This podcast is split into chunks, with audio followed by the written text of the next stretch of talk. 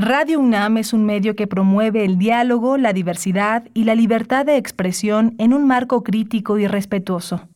Los comentarios expresados a lo largo de su programación reflejan la opinión de quien los emite, mas no de la radiodifusora.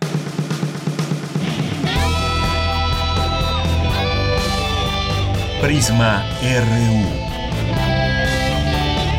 Relatamos al mundo.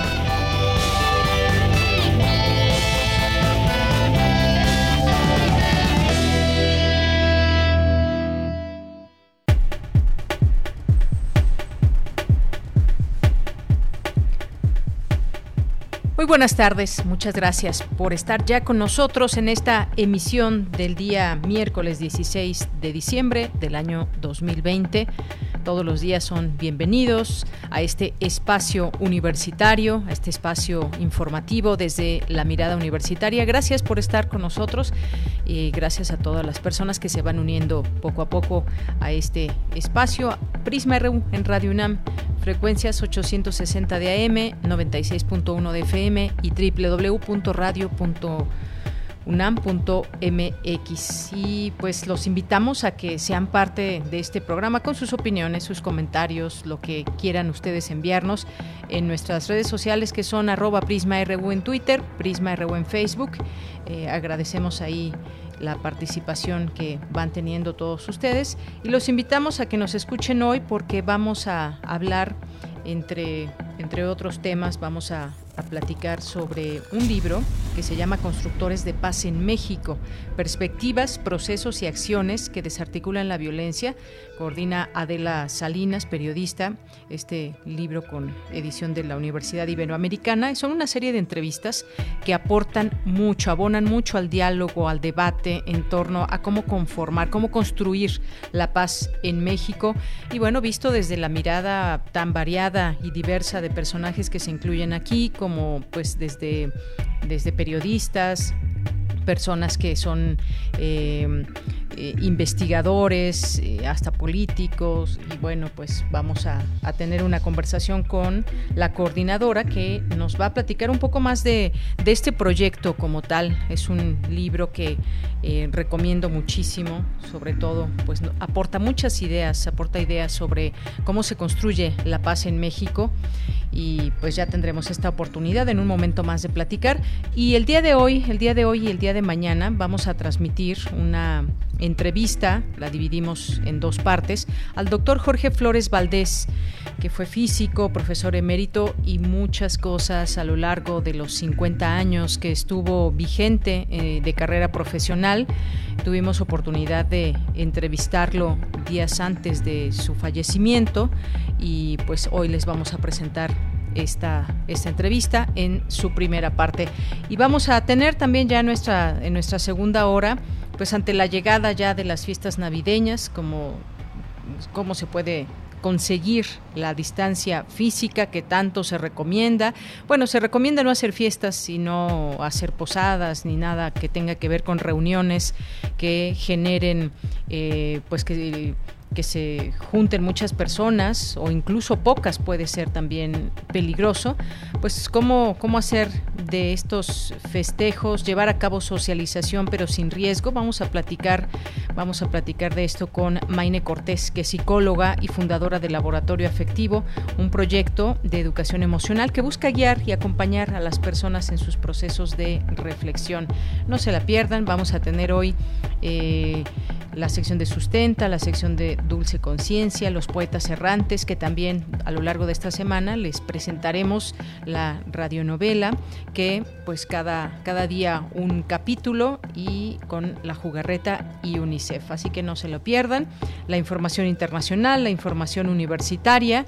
Así que pues quédense con nosotros. Hay mucho que conversar, hay varios, varios temas importantes, recomendaciones que hace la ONU, algunas cosas que están pasando en México, un nombramiento un nombramiento que da a conocer hoy el presidente López Obrador y que tendrá que enviar al Senado de la República para ver si se acepta a Esteban Moctezuma Barragán como embajador de México en Estados Unidos. Ya platicaremos de este tema y pues también saludo por supuesto a mis compañeros que hacen posible que usted nos esté escuchando en este momento y desde allá un saludo le enviamos, más bien hasta allá les mandamos saludos en Adolfo Prieto número 133, a Socorro Montes allá en los controles técnicos, a Rodrigo Aguilar en la producción, aquí en el micrófono les saluda con mucho gusto de Yanira Morán y desde aquí relatamos al mundo.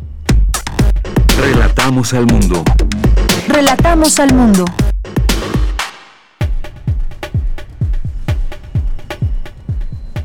Bien, en este miércoles 16 de diciembre del año 2020, en los temas universitarios, el 19 de diciembre se cumplen 40 años del secuestro y desaparición de Alaí de Fopa. En ese marco, la UNAM organizó la mesa Desapariciones Forzadas. Ampliar las redes comunitarias contribuye a que las personas envejezcan con calidad, señala académica de la UNAM. Y nos vamos a los temas nacionales con nuestros sonidos de la ciudad. Y es que ante el incremento de contagios y hospitalizaciones por COVID-19, el presidente Andrés Manuel López Obrador reiteró su llamado a los habitantes de la Ciudad de México a no salir de su casa hasta el 24 de diciembre y si tienen que hacerlo, sea solo para lo más indispensable.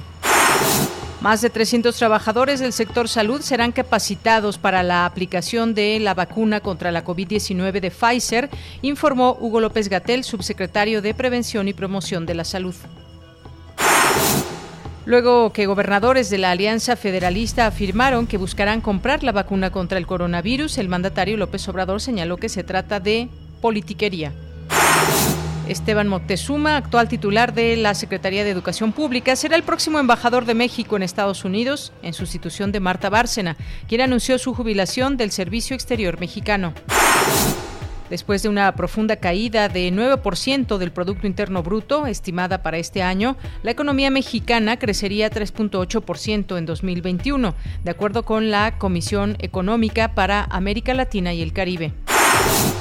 En materia internacional, Estados Unidos, a través de un informe presentado por la Junta de Expertos Laborales Independientes de México, registró que a nuestro país le faltan más acciones para cumplir sus obligaciones laborales bajo el TEMEC. Una jueza de Estados Unidos concedió dos semanas más a la defensa del exgobernador de Chihuahua, César Duarte, para responder al memorando de la Fiscalía que justifica su extradición por desvío de dinero y delitos electorales. Prisma RU. Relatamos al mundo. Bien, el día de hoy con 345 nuevos decesos y 5.930 contagios registrados en las últimas 24 horas, México alcanzó un total de 114.298 muertes y 1.255.974 contagios acumulados por COVID-19, según la Secretaría de Salud Federal. El día de ayer, José Luis Salomía, director general de epidemiología, dijo que desde el inicio de la, de la epidemia en el país se han analizado mediante una prueba PCR a 3.202.327 personas, con un porcentaje de 39% de positividad registrado en la semana epidemiológica 49. Estos son los datos hasta el día de hoy. Las pruebas, como sabemos, siguen llevándose a cabo, se siguen realizando en los centros de, salud, se siguen realizando también en los distintos kioscos que se han puesto a disposición aquí en la Ciudad de México y pues también en los laboratorios, eh, en los laboratorios particulares que estas pruebas pues llega, pueden llegar a costar hasta 4.500 pesos en hospitales privados o en laboratorios 3.500 pesos, por ejemplo, y pues mucha gente todos los días sigue haciéndose la prueba por algún contacto de riesgo, por o por algún síntoma que presenten y que pueda, puedan tener la sospecha de que sea COVID-19 y más vale tener esa información valiosa para nuestro propio historial médico. Hay quienes hay quienes eh, han tenido síntomas, más de, más de un síntoma, más de dos síntomas, pero han decidido no llevar a cabo la prueba porque son síntomas que han pasado en un par de días incluso y pues les ha parecido que no es necesaria la prueba. Y bueno, pues lo importante es siempre saber de qué enfermedades hemos padecido y también que sea parte, como decía, de nuestro historial médico. Continuamos. Campus RU. Bien, hoy en nuestro campus universitario comenzamos con esta información de Cristina Godínez. El 19 de diciembre se cumplen 40 años del secuestro y desaparición de Alaí de Fopa. En ese marco, la UNAM organizó la Mesa de Desapariciones Forzadas. Adelante, Cristina. Buenas tardes, Deyanira. Un saludo para ti, para el auditorio de Prisma RU. Como parte de las actividades que Cultura UNAM organizó para rendir homenaje a la poeta Alaí de Fopa, se realizó la mesa Desapariciones Forzadas. Al respecto, escuchemos lo que dijo Jorge Volpi, coordinador de difusión cultural, sobre la desaparición de la escritora en 1980. Ella vivió mucho tiempo en eh, México y regresando de viaje para ver a su madre en eh, Guatemala, de donde era originaria, aunque ella tenía, digamos, una múltiple vida de nacionalidades distintas. Entonces, pese a vivir en México, en su exilio regresa a Guatemala y es desaparecida, muy probablemente torturada y asesinada en el marco de la represión sufrida en eh, Guatemala, en esos años terribles de dictadura. Así que al revisar la figura de Alaide, por supuesto tenemos que también ver ese eco que tiene su muy desgraciada desaparición en las desapariciones que han ocurrido en toda América Latina y en realidad en todo el mundo. Julio Solórzano Fopa se refirió al trabajo que hacen en Guatemala para encontrar a sus desaparecidos. Hace 10 años yo me vine a Guatemala y he estado trabajando eh, al frente de una organización que yo fundé que se llama Memorial para la Concordia, poco trabajando a partir de la, de la búsqueda de noticias sobre cuál fue el paradero de mi madre eh, creó una organización que ahora trabaja con una plataforma virtual que se llama Memoria Virtual Guatemala, con 45 organizaciones de víctimas. En Guatemala hubo, eh, durante los 36 años del conflicto armado interno, de 1960 a 1996, más de 200.000 víctimas. Por último, Jacobo Dayan, coordinador de la cátedra Nelson Mandela, habló de las desapariciones en Guatemala y particularmente en el año de la desaparición de Alaide, el gobierno de Fernando, de Fernando Romeo Lucas García, seguido por el después enjuiciado y genocida Efraín Ríos Montt. Y en los años más brutales de la dictadura enfrentaron a la guerrilla, sobre todo entre el 80 y el 83, lo que se documentó fue, además de estas represiones a comunidades, eh, campesinos, indígenas, intelectuales, sindicatos, fue el brutal ataque y la política de tierra arrasada a 623 comunidades indígenas. Deyanira, este es mi reporte. Buenas tardes. Gracias, Cristina. Muy buenas tardes. Gracias por esta información. Nos vamos ahora con Dulce García. Exhorta académica a formar profesionistas que tengan también habilidades socioemocionales. Adelante, Dulce. Deyanira, muy buenas tardes a ti y al auditorio de Prisma RU. La educación está cambiando. Tradicionalmente se concentraba más en la formación cognitiva, pero poco a poco se ha visto la importancia de conjuntar lo cognitivo con lo socioemocional, pues ante situaciones desafiantes un profesionista necesita ser competente en pensamiento crítico, toma de decisiones y resolución de problemas. Mariana Gutiérrez Lara, investigadora de la Facultad de Psicología de la UNAM, señala que atender ambos aspectos mejora el desarrollo profesional y la vida adulta de las nuevas generaciones explicar cuáles son las características que presentan las personas con habilidades blandas o socioemocionales, detalló que tienen mejor manejo de los tiempos o de los procesos. Su desempeño es mayor en varios ámbitos, se sienten más cómodas, satisfechas y seguras con su entorno. Se ha encontrado que sí hace a una persona que tiene habilidades blandas o socioemocionales, si es una persona más autocontrolada o más autorregulada. ¿no? Tiene mejor manejo no solamente de los tiempos o de los procesos que tiene que seguir en, el desarrollo, por ejemplo, de un, de un este, desempeño escolar, sino también tiene que ver con, digo, los desafíos que tiene a nivel socio, socio, este, socioemocional. Un joven que tiene estas habilidades socioemocionales no solamente tiene mejor este o mejor desempeño académico, sino que se siente más cómodo con su entorno es una persona más satisfecha, ¿no? Porque tiene relaciones más eficientes, se puede sentir mucho más eh, seguro, mucho más cómodo, incluso contigo con figuras de autoridad. La Organización Mundial de la Salud las llama habilidades para la vida, esto porque tienen un impacto en todas las actividades humanas, pero además las enlista en 10. Manejo de emociones y sentimientos, empatía, manejo de tensiones y estrés, relaciones interpersonales, manejo de problemas y conflictos, comunicación asertiva, autoconocimiento, toma de decisiones, pensamiento creativo y pensamiento crítico. En tanto, al referirse a los efectos de la pandemia en las personas, Mariana Gutiérrez consideró que la educación formal requiere habilidades para el manejo del estrés y tolerancia a la frustración, esto porque aunque las condiciones no han sido las idóneas para los maestros y los alumnos, es necesario continuar con el estudio a través del uso de las tecnologías por lo pronto. De acuerdo con la coordinadora de Psicología Clínica y de la Salud, el primer paso para adquirir habilidades blandas es que un joven o un adulto identifique sus recursos personales, es decir, sus fortalezas, sus cualidades, pero también sus áreas de oportunidad en relación a la identificación y regulación de sus emociones y a sus características como compañero social. Esta es la información. Muy buenas tardes. Gracias, Dulce. Muy buenas tardes. Porque tu opinión es importante, síguenos en nuestras redes sociales, en Facebook como Prisma RU y en Twitter como arroba PrismaRU.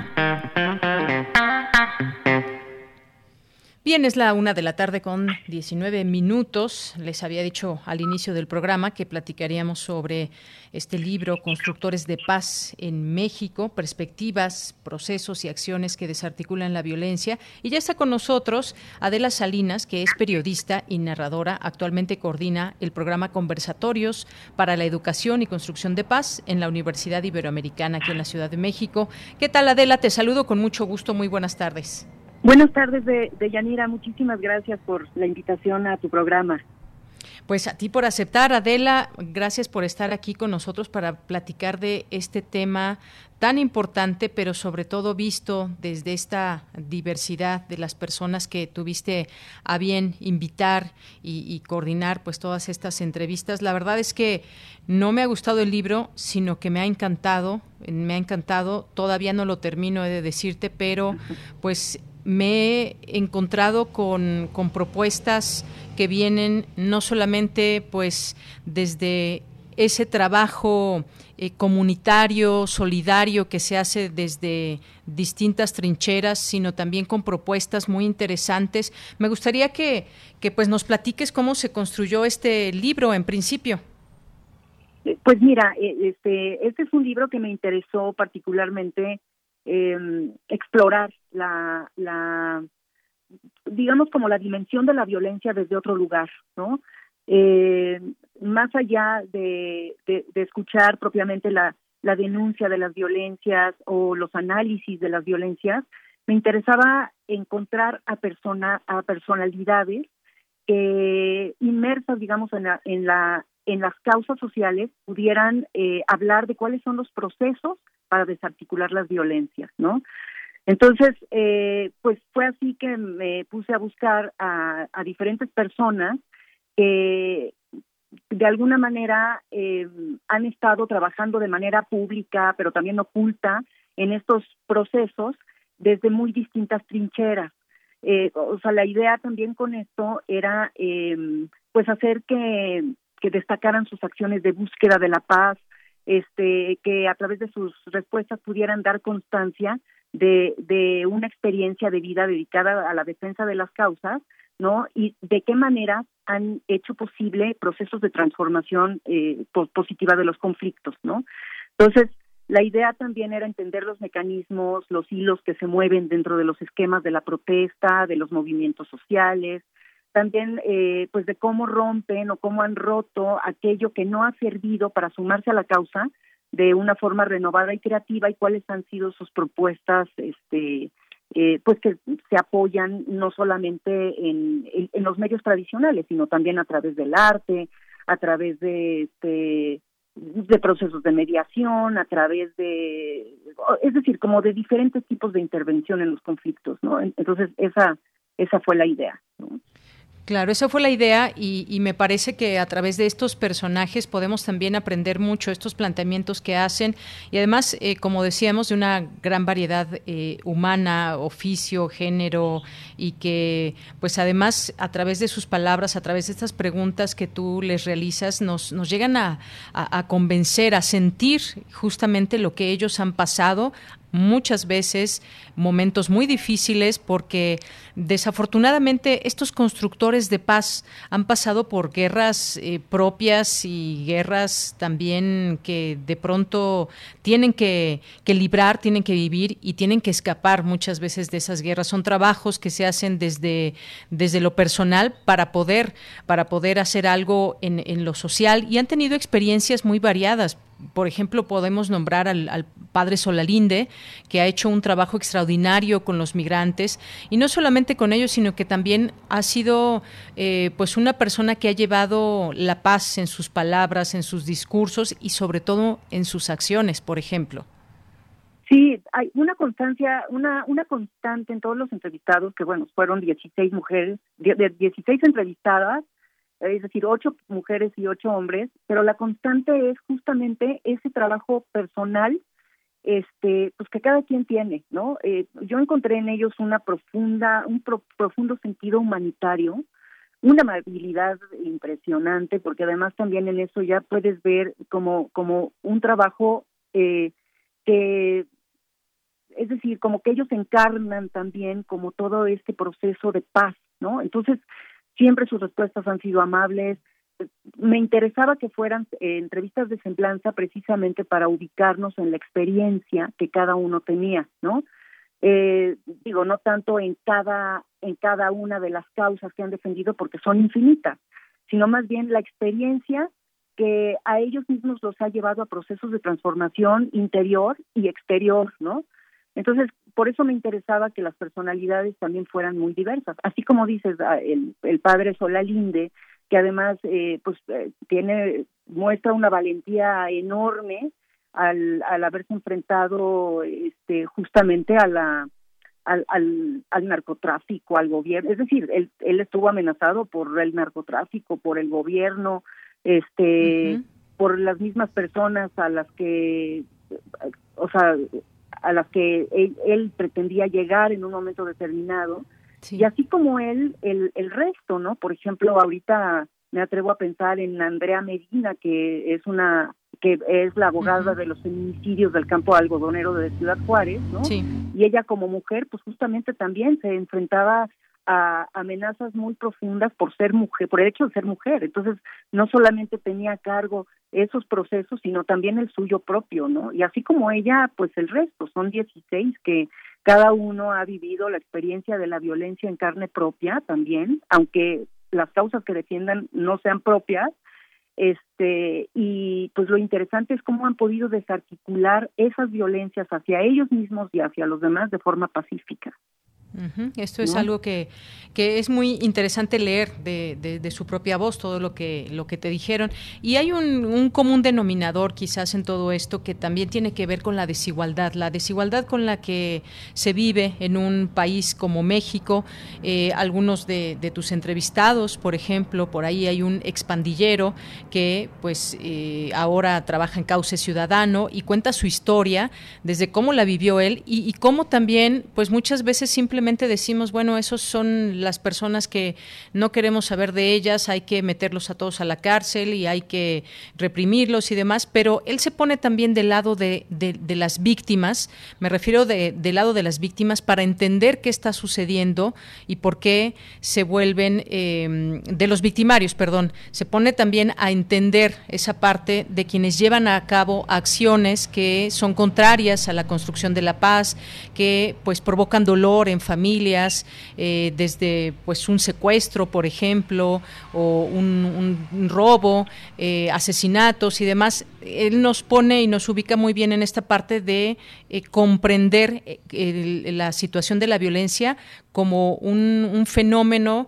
que pues implica también entender ambas partes. Y me parece también que en, las, en las páginas podemos encontrar también este asunto de la desigualdad a la que todos aluden y que es un punto o es un proceso también que se tiene que entender para llegar a la paz. Sí, efectivamente, en el caso de Carlos Cruz, que es el, es el pandillero, él es una persona ejemplar, digamos, dentro de la construcción de paz, de los procesos de construcción de paz, precisamente porque él vivió, él vivió, eh, pues eh, estuvo dentro de las filas de los pandilleros en, ese sentido y entonces puede también entender la vulnerabilidad que se vive desde dentro. Él, eh, lo que se me hizo muy interesante fue su charla acerca de cómo de pronto él ya estaba en la delincuencia, cómo tuvo que ir trascendiendo toda, pues bueno, es decir, pues, estar en, en ella de forma obligada y cómo al mismo tiempo él se iba transformando de manera que cuando él eh, eh, empezó a tener más, más eh, digamos, como capacidad de liderazgo incluso con las personas que, que, se rodeaba, pues entonces ya pudo más bien proponerles exactamente lo contrario, que era más bien procesos de paz, ¿no? Entonces, eh, pues es extraordinaria su experiencia. Él incluso mediante un programa que se llama Aprendiendo a Vivir ha logrado que sus que miles de jóvenes se reintegren a la sociedad y participen de una forma constructiva en ella, ¿no? O sea, al final de cuentas su su organización como como bien mencionas, Cauce Ciudadano, este ha creado periódicamente programas culturales, psicológicos de reintegración, ha creado vínculos con otras organizaciones no gubernamentales, eh, es decir, eh, es, es una persona que se la pasa eh, ideando, promoviendo mecanismos de transformación. Y él eh, platica algo muy interesante, porque él dice que cuando él observa a un chavo, a un joven que está como en, en digamos, como cometiendo algún delito, él no ve, a, no ve en ese chavo a, a alguien a quien se le debe de castigar, sino empieza a ver su potencial creativo para esa transformación. Entonces, así como él, por ejemplo, también está Tomás Darío, Silvia Aguilera, eh, Dolores es decir, también la constante es hablar un poco del, sentido de la justicia restaurativa como una forma de transformación de, de las personas que se que, que están en la delincuencia por diferentes causas, ¿no? Y entonces, pues en ese proceso realmente hay una reinserción y una transformación social. También, eh, como dices tú, esta parte de la desigualdad que pues ha marcado pues la vida de la violencia en este país, pues también pues, ellos todos hablan de procesos eh, para, es decir, cómo los procesos se tienen que llevar a cabo de manera que se genere un bien común para la sociedad, ¿no? Cómo observan, por ejemplo, en el caso de Dolores González Arabia, que es la mediadora, cómo en un momento dado ella puede observar eh, en los distintos conflictos que se están tejiendo, que se están enfrentando, porque la conflictividad social pues no solamente es de una persona en contra de otra, muchas veces son varios grupos, es multiactor, digamos, todo el asunto de la conflictividad social normalmente, y, un mediador de conflicto, eh, eh, por ejemplo, de la talla de, ella, es que aprende a observar la causa de la conflictividad, de eh, las características de cada persona que están inmersas en esa conflictividad, pero ella se ocupa de recuperar la esencia de lo que sí es posible transformar para crear procesos de construcción de acuerdos entre esos grupos en conflicto. Entonces, no es sencillo, son procesos que muchas veces se llevan años, pero al final de cuentas los procesos de construcción de paz, eh, aunque son de largo aliento, eh, son, eh, digamos, como, son tierra fértil para construir una paz verdadera, no una paz pasajera, como en el caso de, de los mecanismos de la pacificación, que lo único que buscan es pacificar, apaciguar muchas veces se hace incluso a través de la misma violencia que apaciguas a un grupo en conflicto, pero pues para terminar con esa violencia, pero en realidad no la estás terminando. Entonces, eh, estos procesos de construcción de paz se viven desde, desde la causa, desde el origen, se hacen procesos muy interesantes de diagnóstico y sobre todo eh, todo el tiempo hay un contacto desde la parte más humana y esencial de todas las personas, ¿no? Entonces, al final de cuentas, hay un acercamiento eh, pues muy cordial hacia todas las partes involucradas en los conflictos, eh, es decir, en, desde, desde todos los entrevistados posibles, ¿no? Siempre se busca esta parte humana de igualdad, de horizontalidad, de pensamiento común. Es muy bonita la construcción de paz en ese sentido. Así es. Y, nos deja en claro que esto es un, es un proceso y que vale la pena lanzarse por hacer posibles eh, muchas cosas para construir eh, la paz. No es que, eh, incluso algunos de los entrevistados decían, no es que sea un fin último, es todo un, proceso, porque la paz, cuando nos preguntamos qué significa, qué significa la paz, es, es una armonía, pero también significa respeto, significa justicia, significa que se deben de atender las razones de esas violencias. Las personas no nacen per se violentas, sino que pues es parte de la construcción que hay eh, o las, las posibilidades que tuvieron o no de entender eh, en la vida eh, muchas cosas y, un claro ejemplo pues justamente es el de el de Carlos de cómo cómo pues él mismo la vida le puso en el camino la posibilidad de pues todo todo ese ímpetu pues lo cambiara para bien y dejar atrás esos eh, esos momentos que tuvo de violencia para ahora estar generando paz y ubicar además a, a personajes que como él pueden tener también pues una oportunidad.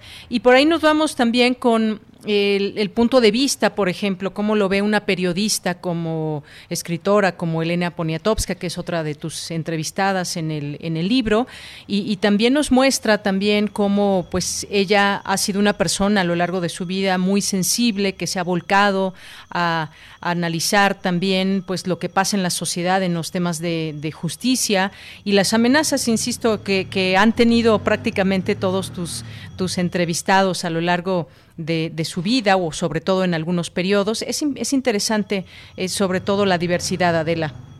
Sí, sí, es muy, muy interesante. En el caso de Elena, por ejemplo, claro, digo, ella no puede no considerarse una constructora de paz porque al final de cuentas, eh, pues todos sus libros eh, o gran parte de sus libros pues, resultan ser documentos históricos, ¿no? Documentos que sirven de guía para muchos de los activistas e investigadores y, constructores de paz, ¿no?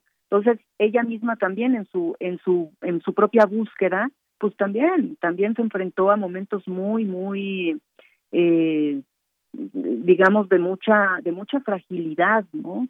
Entonces eh, pues yo creo que su contribución al final de cuentas ha sido una eh, ha sido grande, digamos, para, para el beneficio social de la sociedad. O sea, desde nosotros, por ejemplo, si lees Fuertes el Silencio, eh, La Noche Tlatelot, es decir, vas, puedes ir viendo las los patrones que al final de cuentas van produciendo los distintos tipos de conflictos que se han ido repitiendo en el transcurso de la pues de todos los, los siguientes sexenios hasta la fecha, ¿no? Entonces es muy interesante eh, recurrir a sus libros para, para darnos cuenta de dónde están los puntos de inflexión también, de eh, cuáles han sido esas las búsquedas de antes y las búsquedas de ahora. Este y, y, te, y te digo así como ella pues todos los demás desde, desde sus trincheras eh, pues han abordado los conflictos de de por ejemplo María de Jesús Amarripa que es la presidenta de la Confederación de Escuelas Particulares en México, ¿no? Entonces, ella cómo aborda la conflictividad social desde los aspectos de la educación, que incluso son detonadores de las mismas violencias culturales y estructurales que vivimos en nuestro país, ¿no? Este, o Mario Galíndez, el payaso y el clown, que a través de eso él va de alguna manera viendo que a través de la risa puede ir desarticulando las violencias, pero no es una risa eh, no es una risa externa, no es una risa vana, su risa tiene un contenido social importantísimo, ¿no? Entonces, para mí también fue una gran una gran eh, oportunidad poder tener contacto con, con todas las personas entrevistadas en este libro porque a mí también me permitió como eh, tener como una línea más clara de acciones propias no personales en este camino de la construcción de paz Efectivamente. Y, bueno, pues también eh, me gustó mucho la parte donde se aborda las propias resistencias que hay en su entorno, incluso en lugares donde han participado. Hay muchos puntos de vista y a veces es difícil eh, construir cuando pues cada quien piensa de una manera o piensa que el camino es este y no el otro. Entonces todo ese debate que también se genera al interior de los propios, eh, incluso con los propios compañeros con los que estás tratando de construir esa... Eh, esa paz y, por ejemplo traigo a colación a, la abogada Andrea Medina donde habla por ejemplo también de el tema del feminismo por ejemplo no como un movimiento de paz y explica también los distintos eh, feminismos las diferencias que puede haber pero que finalmente es parte de ese proceso y parte de ese debate aun cuando pues muchas mujeres que estén en ese mismo camino puedan tener diferencias pero es parte de, de enriquecer un movimiento y creo que pues hoy en día hablar de feminismo nos lleva a un camino muy claro de lo que se está construyendo en este momento, Adela. Sí, claro. Por ejemplo, en el caso de Andrea Medina o de Marisa Belausti Gigoitia, que es también la, la, feminista del libro que también aborda los conflictos desde, la, de las desde las cárceles de las de las mujeres y todo. Pues claro, eh, digamos como que también hablan de esta necesidad de em, construir a partir de la diversidad de opiniones, ¿no? Es decir, no necesariamente porque una persona tiene una diversidad de opinión de otra persona es que ya son enemigas. Y vivimos en una cultura, en una estructura, en un sistema cultural en donde creo que tenemos una información un poco eh, vaga acerca de esto, de cómo abordar las diferencias, de cómo abordar la diversidad de opinión. Y entonces, eh, en vez de crear, eh, digamos, como construir una, una propuesta a partir justamente de las distintas opiniones que pueden enriquecer un, un proceso estratégico importante para transformar los conflictos, pues muchas veces más bien nos sentimos aludidos y entonces empezamos a rechazar todo aquello que no va con nosotros, ¿no? Y ese es, el, el, el, el, ejemplo del feminismo, es, es un ejemplo eh, pues muy, muy puntual eh, en ese sentido, porque pues en el feminismo hay muchos tipos de feminismos, hay muchos estilos de ejercer el feminismo también. Este, pero lo, lo, lo rico del feminismo al final de cuentas, pues es que no ha ejercido la violencia entre todo este grupo tan diverso y multisectorial, ¿no? entre ellas mismas. Al final de cuentas, eh, es decir, el movimiento feminista no se no se escucha que una haya matado a la otra o que incluso en las mismas marchas, movimientos, manifestaciones hayan matado a alguna persona, ¿no?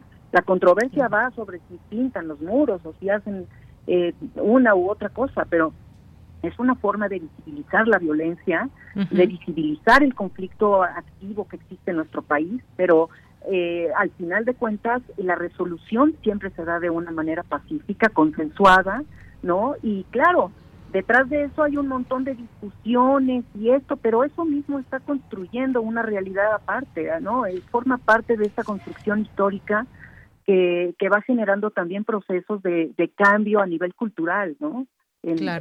Por lo menos en nuestro país. Así es, Adela. Pues gracias por estar con nosotros. La verdad es que es un libro que yo recomiendo que todos deberíamos de leer para encontrar eh, propuestas, análisis, identificarnos eh, y, más. Hay otras entrevistas, por ejemplo, con el comandante Julio César Viveros. Está Emilio Álvarez y Casa, eh, en su momento también candidato a la presidencia y le pregunta sobre ese tema. Está, decías, la mediadora Dolores González Arabia, que también, por ejemplo, trae un referente muy importante como el caso de Samuel Ruiz, que fue para ella y para muchos, por supuesto, un constructor de, la paz y a muy altos costos. Es decir, es un libro que eh, yo destaco, como decía al inicio, esa gran diversidad de puntos de vista, de análisis, pero sobre todo que son casos vigentes, que se encuentran, em, que se encuentran todos los días haciendo esa lucha, que además es una lucha que debe ser incansable eh, y que no ha sido fácil para todos ellos. Así que, pues, muchísimas gracias, Adela, gracias por ofrecernos esta, esta lectura que recomendamos, dónde la pueden conseguir quienes nos están escuchando. Ah, pues muchas gracias, Deyanira. Mira, eh, bueno, ahorita el libro se consigue, parece ser que, pues bueno, en las librerías, en Gandhi, en el sótano, también se, ahorita, pues justamente por la pandemia, la, la Ibero hizo una, una edición digital, entonces también se puede conseguir en Amazon, en, Google, es decir, en, digamos como en todas las, en, todas las como tiendas, no sé cómo se le llama, eh, digitales, se puede bajar el libro. Sí. Eh, y bueno, pues yo feliz y encantada de, que de poder compartir esta estas entrevistas y a estas personas maravillosas a las que eh, entrevisté, este, pues con todas las personas que puedan que puedan acercarse a este libro, ¿no? Claro. Este, pues sí, Aquí dejamos esta, eh, además ya está la fotografía del libro en nuestras redes sociales, es una recomendación que les hacemos y bueno, pues directamente hablar también con, con quien imaginó y creó eh, y pues dio salida a este libro que eres tú, pues agradecemos también tu presencia con nosotros en Prisma RU de Radio UNAM. Gracias Adela. Muchas gracias, Deyanira, y muchas gracias al público que, que nos acompañó en este, en esta, en este segmento. Muy bien, pues gracias, hasta luego, Adela. Hasta luego, muchas gracias. Muy buenas tardes, Adela Salinas, periodista, narradora y pues con este libro que ya está en nuestras redes sociales por si gustan verlo, conocer la portada. Bien, pues continuamos y vamos a ir con una cápsula que nos dejó Dulce Wet con motivo de los 250 años de Ludwig van Beethoven. Adelante.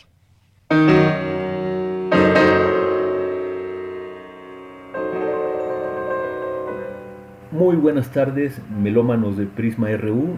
Les saluda José Julio Díaz Infante, coordinador nacional de música y ópera del Instituto Nacional de Bellas Artes y Literatura.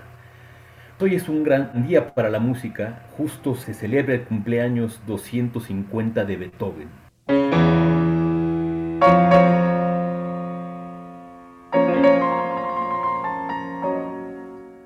5 de la tarde, los concertistas de Bellas Artes Alejandro Barrañón y Naoya Seino estarán dando un concierto en vivo vía streaming desde el Auditorio Blas Galindo del CENART, donde interpretarán la sonata número 18 post 31, número 3 en mi bemol mayor y la sonata opus 111, la última que escribió Beethoven. Acompáñennos a través de Interfaz CENART y también de las redes sociales del CENART.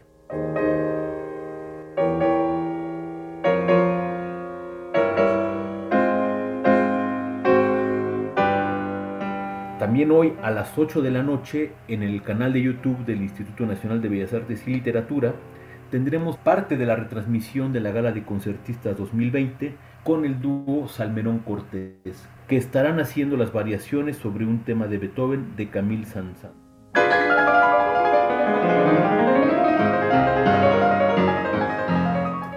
Y como probablemente ya saben, tenemos la edición número 42 del Foro Internacional de Música Nueva Manuel Enríquez, que por las condiciones actuales se ha transformado en un laboratorio virtual de creación musical.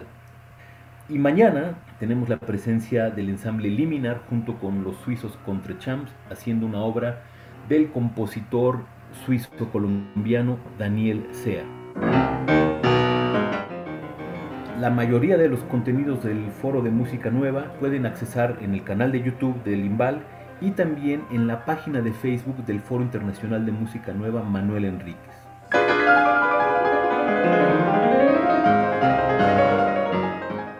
Los invitamos a que se conecten a las 5 de la tarde en, Interfaz Cenart y a las 8 de la noche por el canal de YouTube del IMBAL.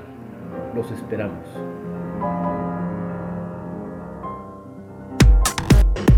Relatamos al mundo. Relatamos al mundo. Nacional RU.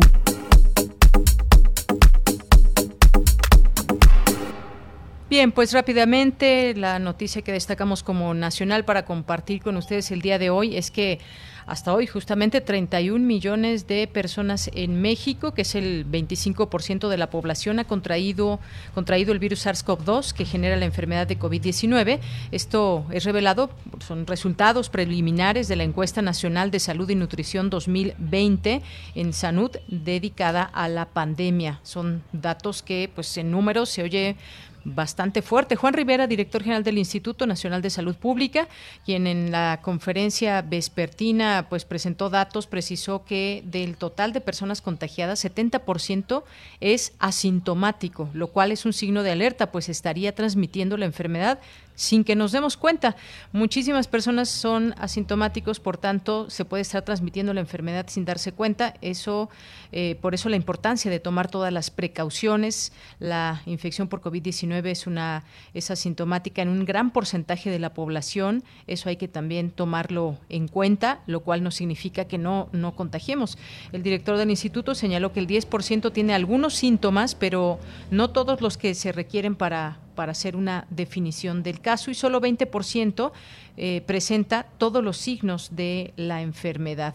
Eh, también pues expuso que el 75% de los mexicanos, que son casi 100 millones de personas, no tienen inmunidad contra el virus, aunque señaló que las personas recuperadas estarían en riesgo de reinfección es algo también muy importante de señalar, no es que se queden inmunes ante la situación, sino que eh, pues pueden reinfectarse y todavía hay que tomar en cuenta lo que no se conoce aún de este virus y lo que puede significar una, una reinfección. Pues algunos de los números que se presentan a través de esta encuesta, los más vulnerables, eh, pues 26% de los hombres de los hombres ha generado inmunidad al virus frente al 23% de las mujeres y algunos otros datos que seguiremos compartiendo en estos espacios con ustedes. Bien, continuamos. A continuación vamos a presentarles la primera parte de la entrevista que realizamos al doctor Jorge Flores Valdés, que fue físico, profesor emérito y muchas cosas que hizo a lo largo de su carrera, a quien tuve la oportunidad de entrevistarlo pues días antes de su fallecimiento y pues eh, él, falleció, hay que recordar, el 19 de noviembre. La entrevista la realizamos días antes, el 13 de noviembre y bueno, pues vamos a escuchar esta primera parte.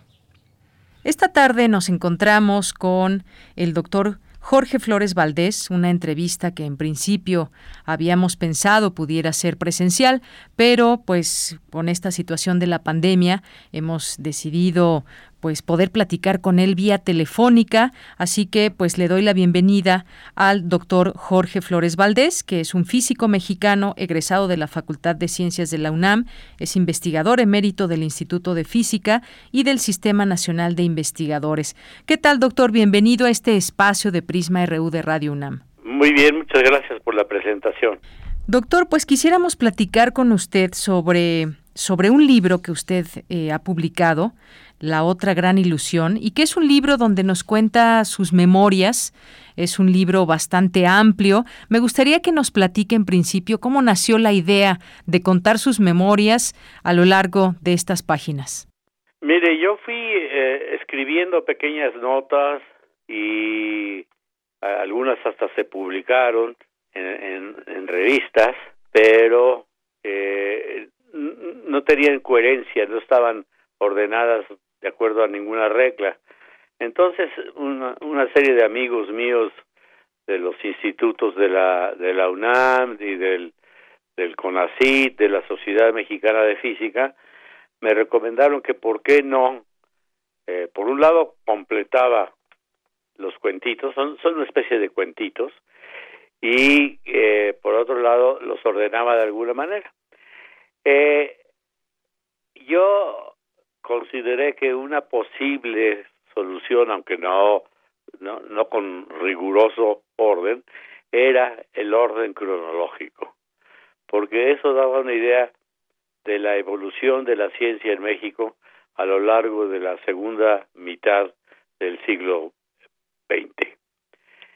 Y por otro lado, eh, pues me puse a trabajar bastante duro en producir otros otros cuentitos. Y, yo creo que al final lo que salió fue, a diferencia de una novela, un libro de cuentos. Un libro de cuentos, doctor, donde usted nos platica, nos empieza a platicar desde que, desde sus memorias como niño. Esto es algo muy interesante.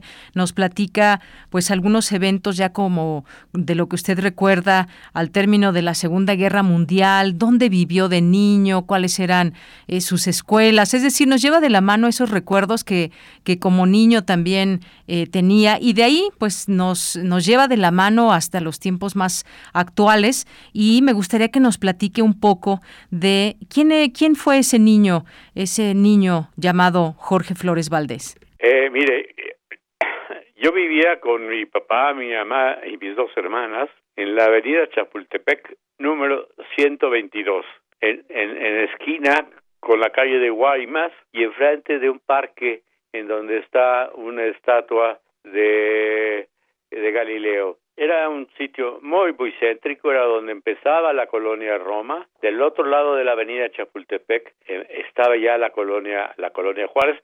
En particular, ahí estaba el mercado Juárez, que ocupaba toda una manzana, era enorme. Y déjeme decirle que en algún momento cuando yo era chiquillo se incendió. Y luego corría, pues no sé si la fábula o la verdad, de que había sido eh, quemado adrede, porque eh, eh, era la época de, del regente de hierro, Uruchurtu, que quería remodelar, modernizar y que lo quería con muy buena razón todos los mercados de la capital mexicana, algunos de los cuales pues provenían del siglo XVI.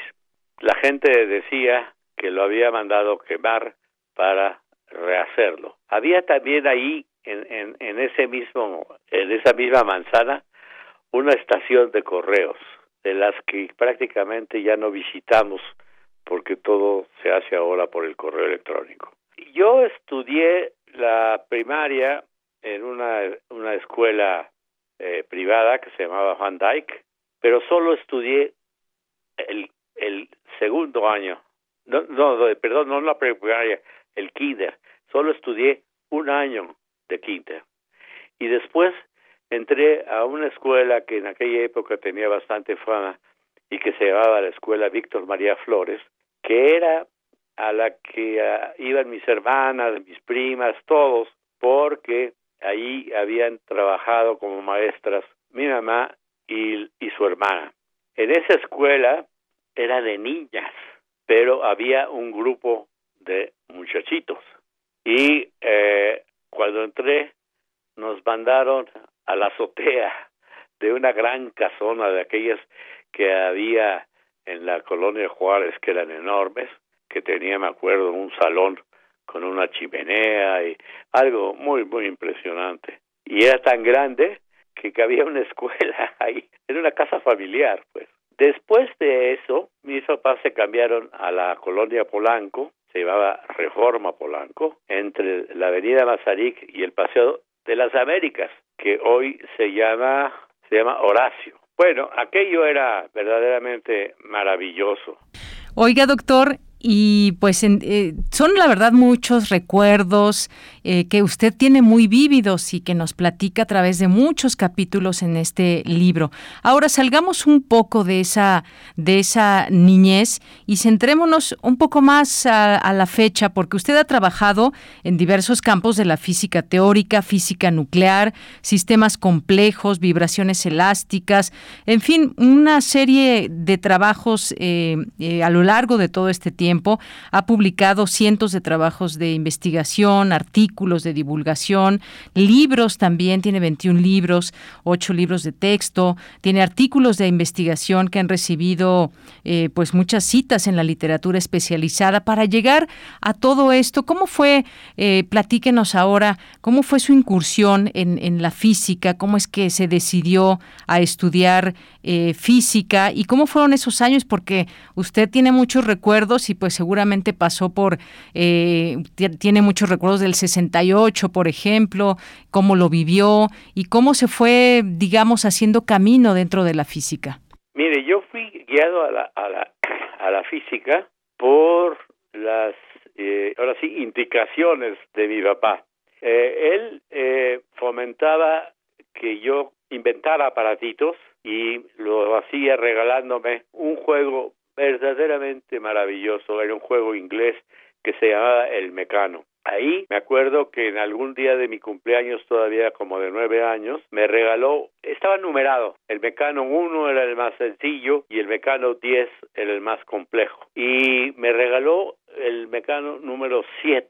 Pero en cada cumpleaños, a mí me gustó mucho ese juego y en cada cumpleaños o santo le iba a, agregando un numerito De hecho era una letra porque eran el 7A y 7B y luego se pasaba al 8A. Y bueno, pues eh, a lo largo de muchos años, eh, ahí no hay que hacer la cuenta, son 14 o algo así, yo llegué a tener los 10 eh, números del mecano. Ya el último número era muy complejo, tenía engranes, tenía poleas, tenía eh, unos libros que le, enseñaban a uno cómo construir equipos verdaderamente complejos. Pero no solo eso, sino que mi papá me siguió regalando porque había unos jueguitos especiales de puras poleas y engranes, engranes sin fin, en fin, un juego verdaderamente maravilloso que solo se podía hacer en la Europa occidental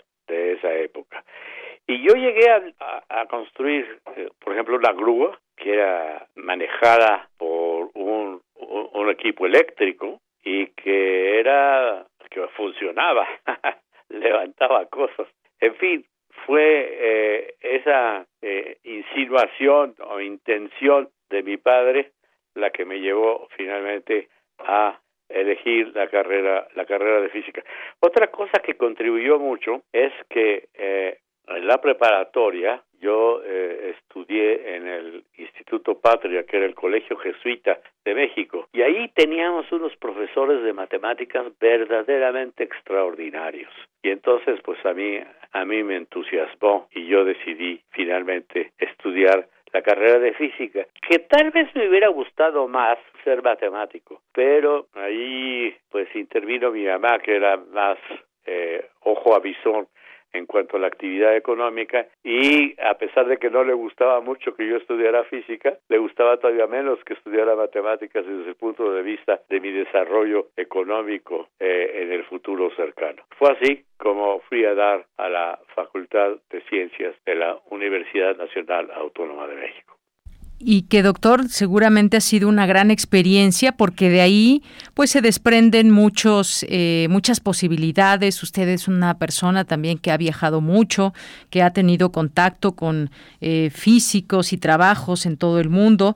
Eh, y bueno pues no me resta más que agradecerle mucho estos minutos de su tiempo de la universidad. Y bueno pues Radio UNAM también abre esta oportunidad a, a quien quiera narrarnos un poco de su historia. Así que no me resta más que agradecerle, doctor, este tiempo. Muchas gracias a usted.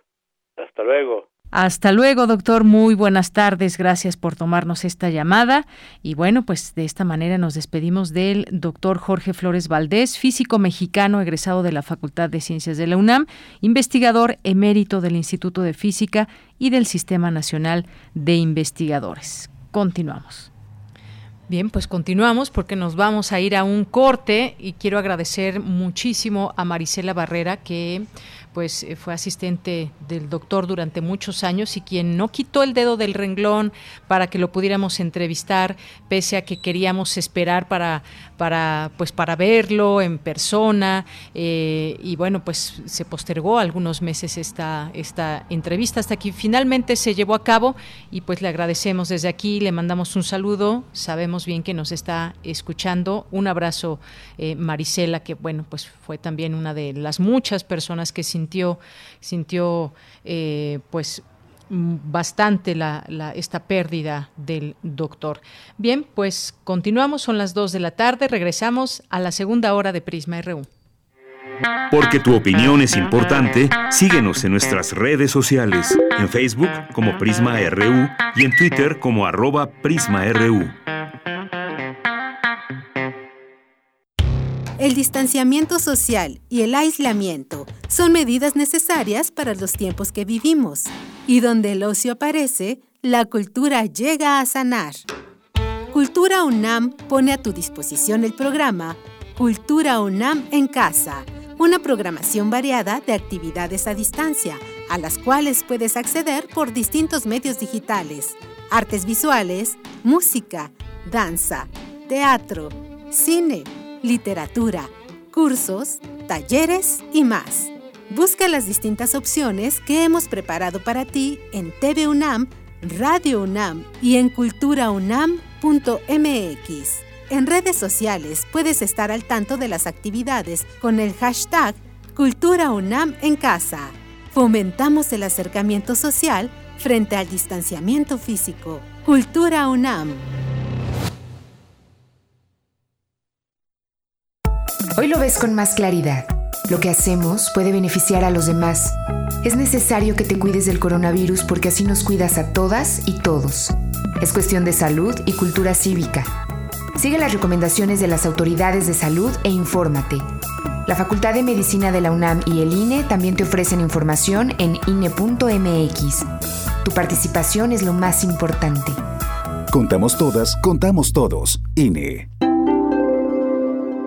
Protégete contra la influenza en temporada invernal. Niñas y niños de 6 meses a 4 años, personas de 60 años en adelante, embarazadas y quienes tengan obesidad, enfermedades respiratorias, cáncer, diabetes y VIH deben ser vacunadas. La vacuna es segura y gratuita. Lleva la cartilla nacional de salud a tu unidad más cercana para que te la apliquen. Por tu bienestar y el de tu familia, vacúnense. Secretaría de Salud. Gobierno de México. Este programa es público ajeno a cualquier partido político. Queda prohibido su uso para fines distintos a los establecidos en el programa. Maestro prevenido, vamos a grabar. Adelante. Soy Óscar de la Borbolla y quiero invitarlos a escuchar un nuevo programa, Las Esquinas del Azar. Oscar de la Borbolla. Sí, Juan, ¿qué estás? ¿Tú qué? estás haciendo aquí? Yo aquí trabajo. Juan, pues vengo a invitar a los radioescuchas de Radio UNAM a nuestro programa. ¿Nuestro? Es un espacio de diálogo para platicar de todo y en todos los lugares donde se puede platicar y a veces hasta donde no se puede o no se debe. Una producción de Radio UNAM y la Facultad de Estudios Superiores Agatlán. Las Esquinas del Azar. Todos los martes a las 10 de la mañana por el 96.1 de FM. Radio UNAM, Experiencia Sonora. Prisma RU. Relatamos al mundo. Son las 2 de la tarde con 4 minutos. Gracias por permanecer en esta sintonía. 860 de AM y 96.1 de FM. Saludos allá en cabina a Rodrigo Aguilar, a Socorro Montes. Aquí les saluda de Yanira Morán. Gracias por sus mensajes en redes sociales, en arroba Prisma RU en Twitter, Prisma RU en Facebook.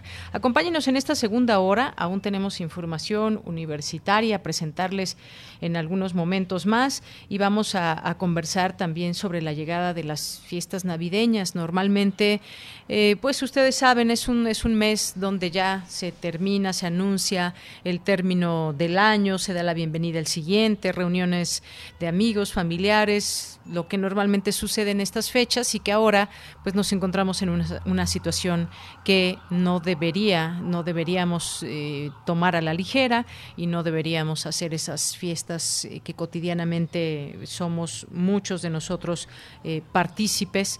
Así que pues seguiremos haciendo estas recomendaciones y en un momento más vamos a platicar con, con una psicóloga sobre este tema si tienen algún comentario, preguntas y demás, aquí los escuchamos, arroba Prisma RU en Twitter, Prisma RU en Facebook. Bien, pues nos dice aquí Andrés Mar, saludos a todo el equipo, no había podido escribirles por falta de tiempo, pero eso no significó que no los escuchemos aquí en casa o donde quiera que me encuentre. A mi hermana y a mí nos gusta mucho sintonizar el programa. Andrea, muchos saludos, Andrés Mar, y a tu hermana que ya me parece que nos dijiste en algún momento cómo se llama, pero no lo recuerdo. Así que si nos dices cómo se llama, le mandamos tan, saludos también por su nombre. Gracias, Andrea. Mayra nos acaba de escribir, nos dice maravillosa entrevista.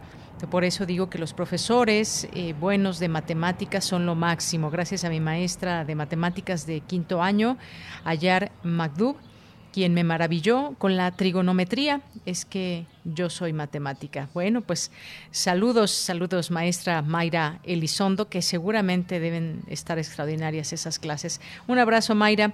Le mandamos saludos también por aquí a Milena Guerrero Esteves, que nos dice que está escuchando le encantó esta bella entrevista al doctor Jorge Flores. Pues tantas cosas que solamente en estos 10 minutos, mañana escucharemos otros 10 minutos de, de, la segunda parte de la entrevista, pero su libro, su libro es, es un libro enorme que podemos encontrar, lo pueden encontrar si ustedes teclean su nombre, se los pueden hacer llegar a su casa. La verdad es que está a muy, muy buen precio y me parece que es una memoria viva del, del doctor, así que no se lo pierdan, hagan su pedido y pues seguramente van, eh, van a viajar con él en el tiempo y nos va a llevar pues nos va a sacar muchas sonrisas también y nos va a hacer recordar también muchas muchas cosas. Así que ahí está el libro también en línea o lo pueden lo pueden pedir. Gracias Milena Guerrero. Muchos saludos. A Guerrero también le mandamos Muchos saludos a Mario Navarrete, a RUR, Rosario Martínez, que nos manda saludos desde Metepec, allá donde me invitó a transmitir para que no se escuchen tantos ruidos sonoros de la ciudad, tantos, tantas postales sonoras de la ciudad.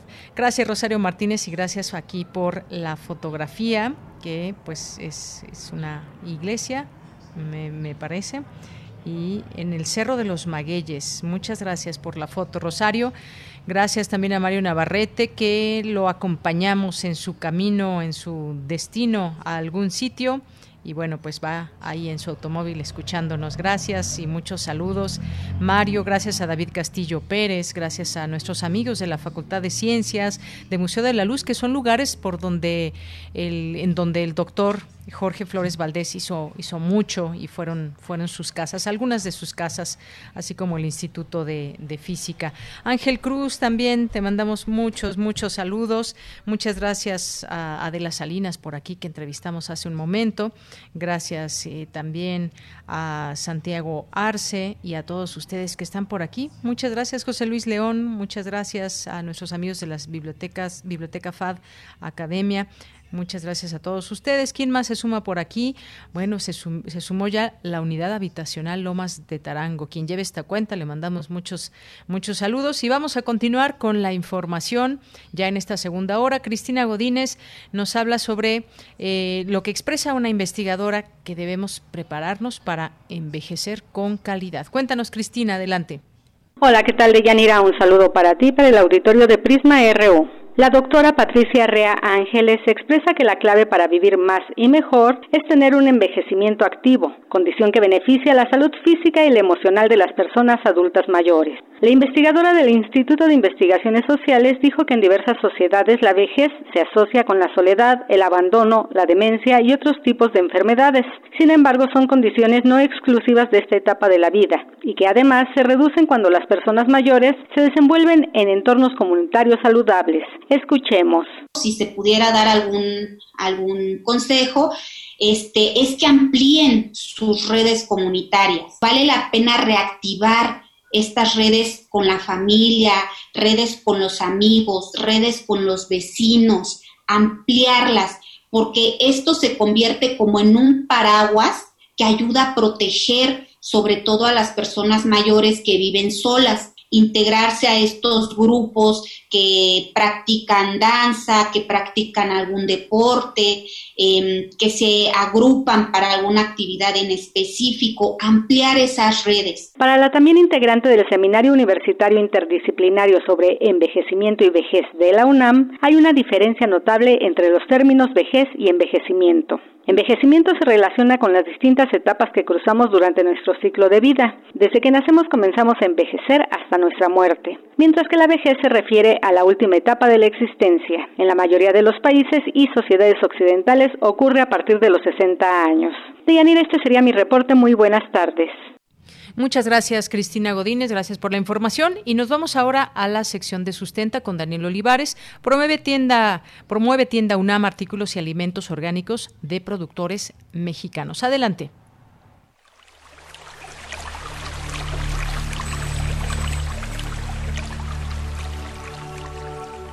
Sustenta, sustenta. Innovación universitaria en pro del medio ambiente.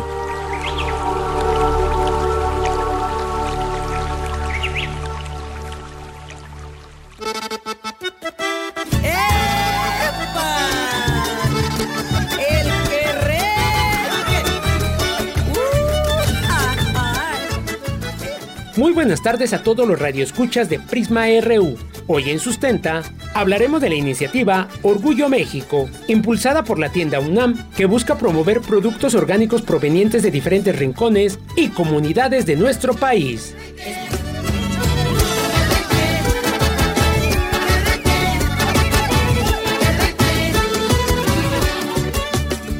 El proyecto Orgullo México comenzó en el año 2018 con la exposición temporal Producir y Conservar, Comunidades Sustentables, realizada en el Universum Museo de las Ciencias, en colaboración con la Comisión Nacional para el Conocimiento y Uso de la Biodiversidad, CONABIO, y como parte del proyecto Sistemas Productivos Sostenibles y Biodiversidad, para noviembre de 2019, la idea de llevar productos orgánicos al alcance de los consumidores se materializó gracias a un acuerdo con la Dirección de Operaciones de la tienda UNAM que permitía establecer una isla con productos sustentables de cooperativas y empresas comunitarias. Al respecto nos habla el maestro en Desarrollo Rural, Francisco Abardía Amoros, coordinador general de la Iniciativa Comercial de Comunidades Sustentables, Obvio. Fue un gran encuentro entre estas cooperativas de comercio justo, de producción orgánica, de producción amigable con la biodiversidad, con la Universidad Nacional. Ese fue un encuentro que fue muy creativo porque le abrió a los ojos a estas eh, organizaciones de pequeños productores de lo que la Universidad Nacional representa en nuestro país. Este movimiento y ese encuentro de hace dos años nos llevó casi de manera natural al acuerdo con la tienda UNAM.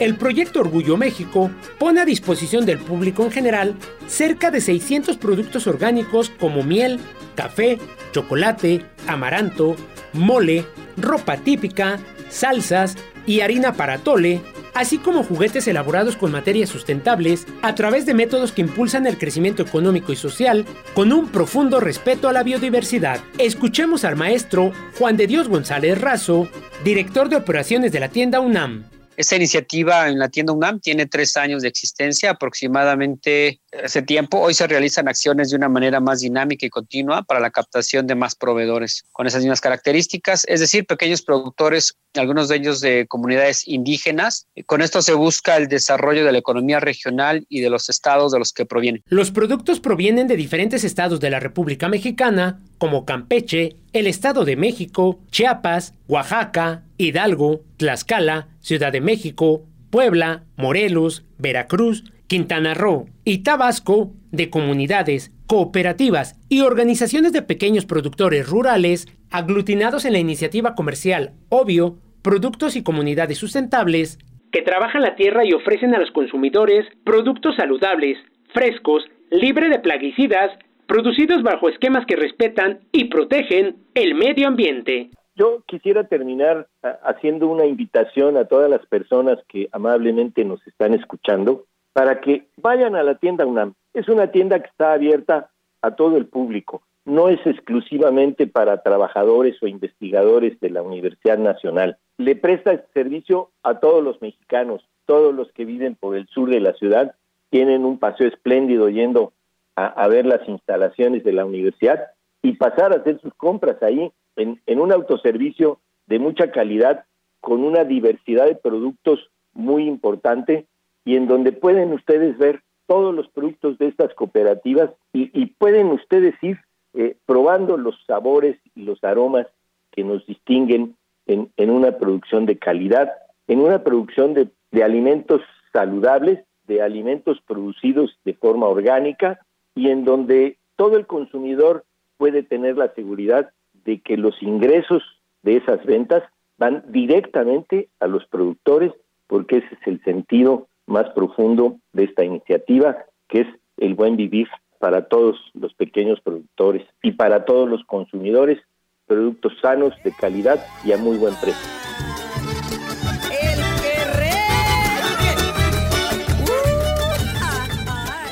La tienda UNAM se ubica a un costado del Metro Universidad y su horario es de lunes a domingo de 9 a 20 horas, los 365 días del año, y la atención es al público en general. Si tienes alguna duda, aclaración o comentario, puedes enviarlo a las redes sociales de Prisma RU o directamente en mi Twitter personal. Me encuentras como arroba Daniel Medios TV. Para Radio UNAM, Daniel Olivares Aranda. Y el aguardiente, ¿cuál es el mejor licor? ¿Cuál es el mejor licor? El whisky y el aguardiente. Yo digo que el aguardiente, porque es emborrachador, emborracha al presidente, también al gobernador.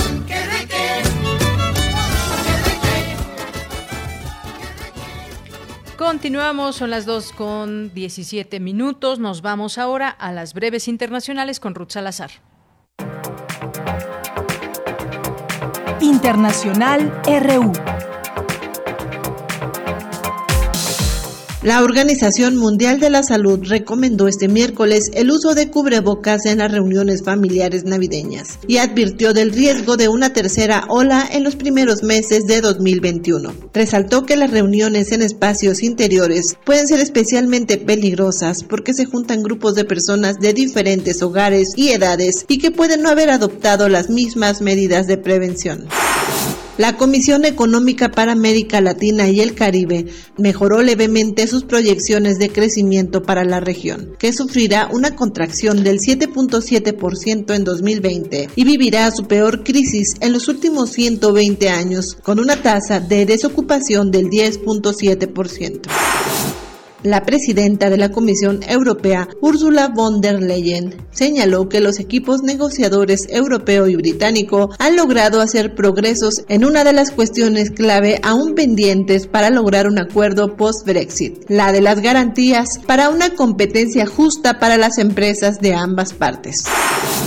La oposición democrática de Bielorrusia, una iniciativa de un grupo de mujeres, figuras políticas y de la sociedad civil que se han enfrentado al presidente Alexander Lukashenko después de las elecciones calificadas como fraudulentas de agosto pasado, recibió el premio Sájarov a la libertad de conciencia del Parlamento Europeo.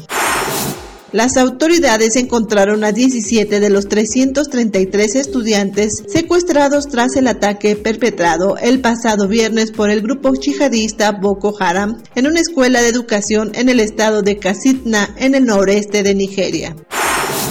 El presidente de Turquía, Recep Tayyip Erdogan, rechazó las medidas coercitivas impuestas por el gobierno de Estados Unidos al país, considerándolas como un ataque a la soberanía. Dichas sanciones fueron impuestas por el uso de Ankara del sistema antimisiles ruso S-400.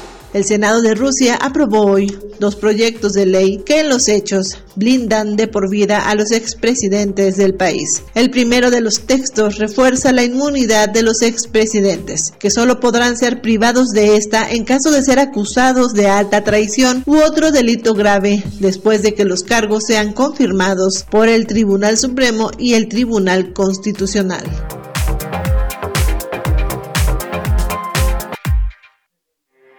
Porque tu opinión es importante, síguenos en nuestras redes sociales, en Facebook como Prisma RU y en Twitter como arroba PrismaRU. Son las 2 de la tarde con 20 minutos.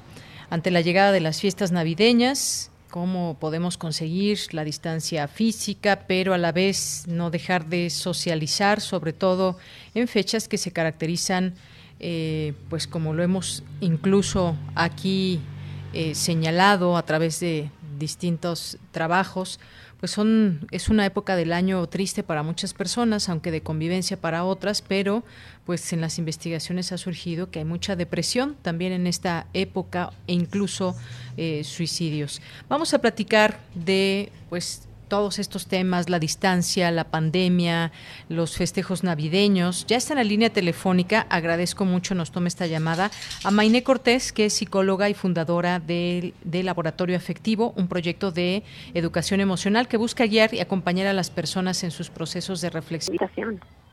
Pues fíjate, Mainé, que estaba leyendo lo que dice la Organización Mundial de la Salud y recomienda pues, el uso de, cubrebocas durante las reuniones familiares de Navidad eh, y de fin de año, pues prácticamente en todo el mundo.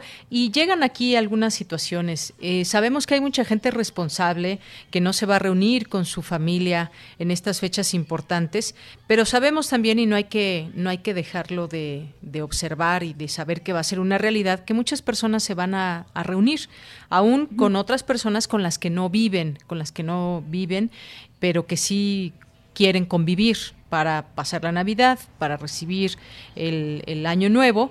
¿Qué nos eh, qué recomiendas ante ante esta situación que estamos que estamos viviendo? ¿Cómo cómo festejar sin ponernos en riesgo?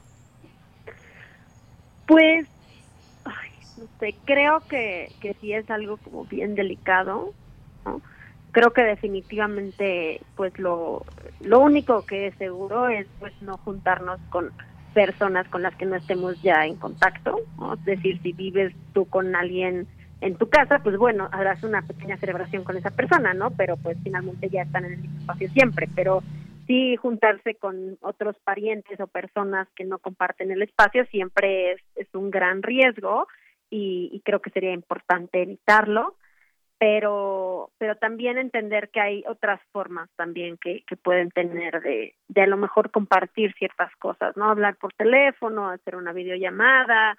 Eh, entiendo que, que es complicado y que no es lo mismo ni, ni de cerca, pero pues finalmente hay que entender que esto es algo que se hace para eventualmente ya en, en, un mejor contexto podernos reunir y que todas y todos estemos bien, ¿no? Creo que no vale la pena arriesgarnos solamente por vernos una noche, que aunque entiendo que es una noche importante para mucha gente, pues finalmente nos, nos puede traer consecuencias mucho más severas y que, que no queremos ni para nosotras, nosotros, ni para nadie de nuestra familia. Bien, eh, mire, por aquí nos pregunta Armando Aguirre en Twitter, dice, hola, buenas tardes, mi pregunta para la invitada en psicología, ¿qué recomendaciones nos... Ok, pues, híjole, primero entender muy bien cómo, cuáles son nuestros límites, porque estamos constantemente bombardeadas y bombardeados por información de la pandemia, de la enfermedad, de la mortalidad, etcétera, y eso también puede ser sumamente angustiante. Entonces yo diría que lo primero es siempre mantenernos bien informadas y bien informados, entendiendo que también la sobreinformación puede justo generar mucha ansiedad y no nos puede ayudar ni a la empatía, ni a la solidaridad, ni a la conciencia. Entonces tener muy claro con nosotras mismas o nosotros mismos cuál es ese límite. Eh, después creo que es importante hablar de lo que estamos sintiendo, lo que nos está pasando, porque hay mucha angustia y, y sí es bien importante conectar desde ahí y con eso, poder explicarle a las personas de nuestro contexto lo que nos está pasando cuando emocionalmente no lo estamos logrando, incluso en espacios de trabajo también me parece muy importante, porque ahorita mucha de la angustia que se vive va también asociada a que los espacios de trabajo se han vuelto muy invasivos, porque pues justo ahora todo el trabajo está en tu casa, entonces hay gente que no se desconecta nunca y, y eso también genera mucha, mucha ansiedad. Entonces, siempre en nuestros distintos espacios abordar eso y el trabajo también es muy importante porque justo es un espacio en donde estamos mucho tiempo del día. Entonces, preguntarnos qué tan empático solidario ha sido ese espacio, porque también en la medida en la que lo haya sido, nosotras o nosotros podemos serlo más, pero si no, pues es como una cadenita, ¿no? De, de poca empatía hacia nosotras, nosotras o nosotros también tenemos poca empatía hacia otras personas y pues así se va formando la cadena. Entonces, recomendaría mucho tener estas charlas en espacios colectivos, ¿no? Obviamente virtualmente, eh, con nuestra familia, con nuestras amistades, en nuestro trabajo o espacios laborales. Creo que sería importante, ¿no? También preguntarnos de qué manera nos gusta a nosotras o nosotros eh, cuidar nuestros límites, nuestras emociones, etcétera, y también preguntárselo a las otras personas, ¿no? Porque cada quien tiene formas diferentes, entonces solo no asumir que lo que te sirve a ti le sirve a todo el mundo y más bien escuchar y, y eso, creo que la empatía se nutre mucho de la escucha y de la disposición a entender el mundo de, un, de una perspectiva distinta. Entonces yo me apegaría a eso. Muy bien. Y, y, es que si nos ponemos a, a, pensar un poco en lo que significan estas, eh, estos momentos que vendrán, Navidad, Año Nuevo y, y demás, decías, eh, pues las personas que viven que viven en un mismo sitio podrán festejar entre ellas, es lo más, lo más seguro, y no reunirse con otras, pero hay quien vive que hay quien vive solo, ¿no? También eso hay que tomarlo en cuenta. Y luego, celebrar, pues es una necesidad de, de, la vida social, es algo tan importante, tan común, que ahora restringirnos la verdad es que sí es muy es muy difícil. Eh, quizá la fiesta pues es un símbolo muy importante también de la propia resiliencia social humana. Ahora que se habla mucho de resiliencia que tenemos que ser resilientes en este proceso que estamos pasando de enfrentar la pandemia pero pues sin duda sin duda, eh, lo único 100% seguro es que no nos reunamos, pero habrá quien, quien lo va a hacer y eso no podemos cerrarnos de ojos y ahí están recomendaciones, eh, ser responsables y esperemos no tener repuntes en, en enero o que a raíz de estas reuniones que se tengan, pues en enero para que no se tenga un escenario más difícil del, del que ya se tiene actualmente. Sí, claro, creo que eso lo que dices es muy importante, ¿no? O sea, obviamente lo ideal es pues nadie se reúne con, con nadie, pero ya si se va a hacer, pues bueno, seguir los protocolos que, que se tengan que seguir, entender que también justo es una fiesta, está muy asociada a la comida, ¿no? Entonces, por ejemplo, la recomendación del cubrebocas, pues sí, puedes poner del cubrebocas, pero finalmente si compartes una mesa y estás enfrente de la gente y están como la mesa, utensilios, pásame el salero, pásame esto, lo otro. Totalmente, nos servimos del mismo plato, etcétera, etcétera, pues ya eso es como una super fuente de contagio, ¿no? Entonces, desde ahí cambiar los protocolos de bueno, entonces si ya nos vamos a reunir, pues este año no no vamos a hacerlo como siempre, a lo mejor cada quien se va a servir su plato individual o cada quien trae su topper, digo, no sé, o sea, creo que hay muchas formas de de, de creativamente pensar en cómo se podría establecer un protocolo mucho más seguro que el que tenemos normalmente,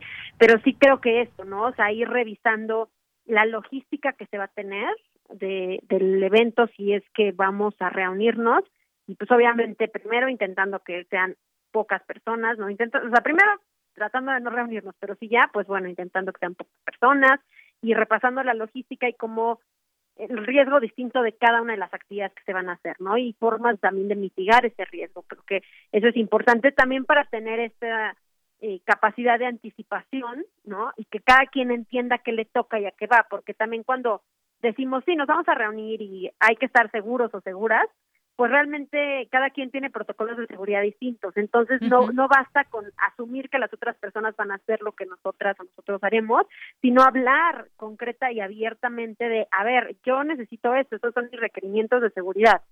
Tú los puedes tener o tú cuáles necesitas o el espacio cuáles permite, ¿no? Ya con base en eso ver que sí se puede, que no se puede o si es viable o no eh, la, la reunión. Creo que eso sí es bien importante, entender que ahora tenemos que ser muy conscientes de lo que vamos a hacer y cómo lo vamos a hacer para poder dimensionar el riesgo. Pues sí, ¿quién iba a pensar que los muchas personas que hacen intercambios de regalos, por ejemplo, la noche de, Navidad, pues eso iba a implicar que fue que, sea peligroso y que pueda puede estar el virus en cualquiera de los regalos y demás, porque no sabemos exactamente los protocolos que sigue el vecino, la otra persona que es de mi familia, pero que no sé exactamente cuáles sean sus protocolos.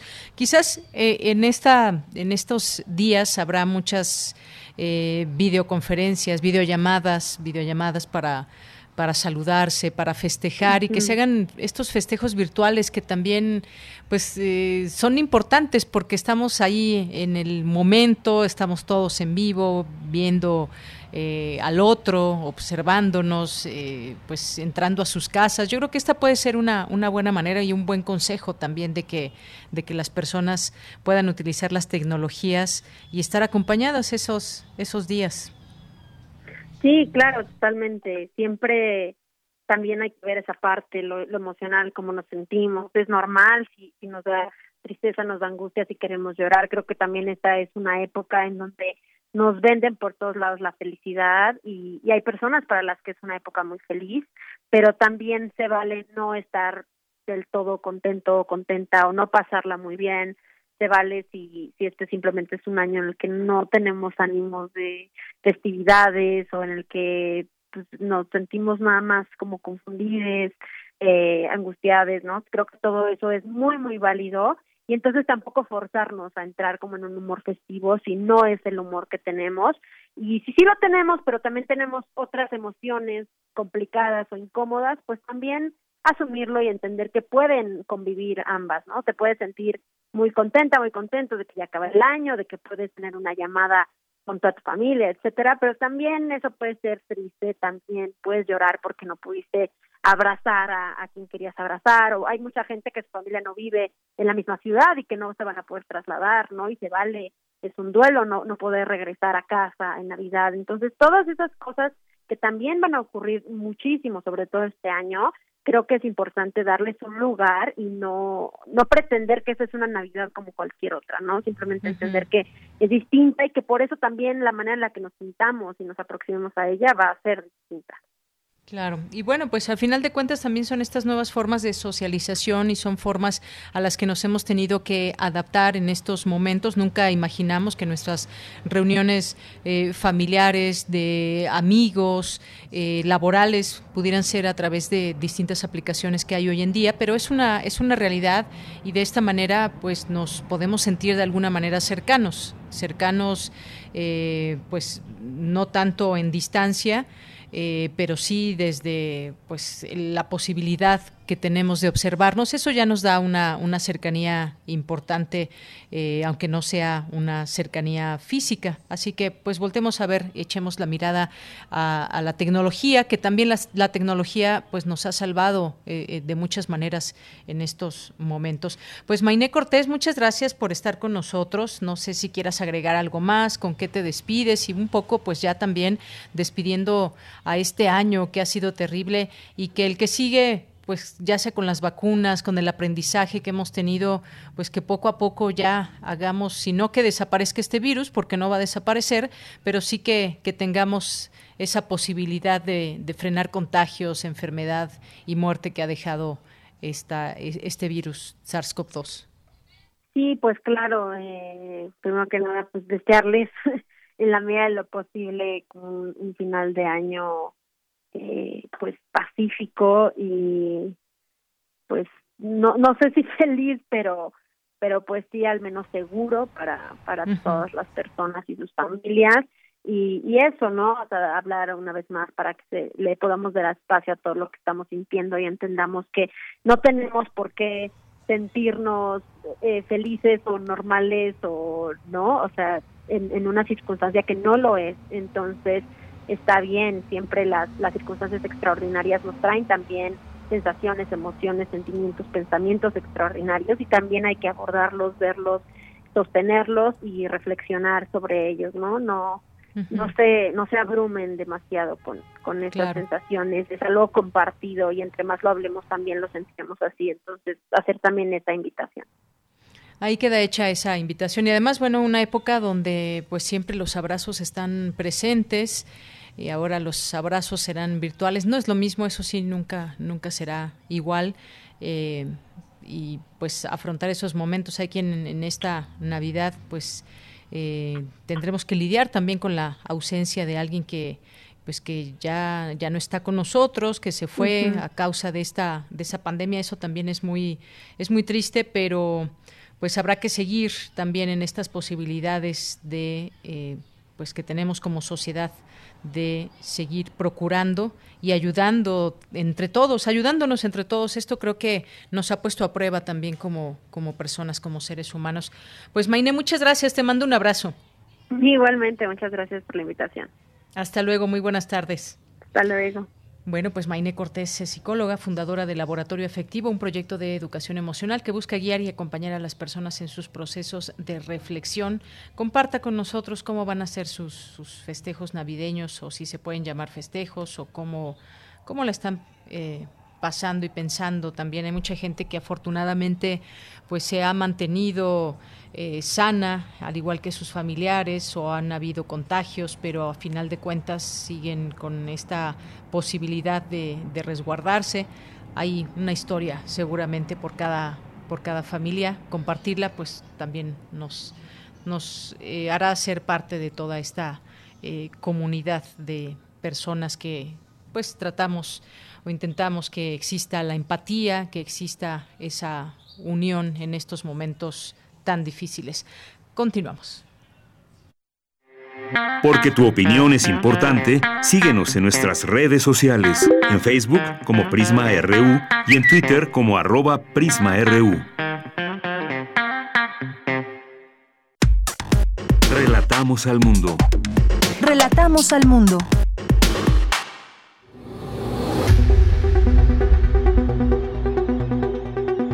Dulce Conciencia. Ciencia. En Prisma.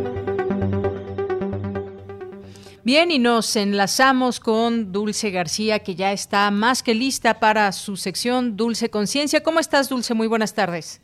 Así es, Deyanira. Muy buenas tardes a ti al auditorio de Prisma RU.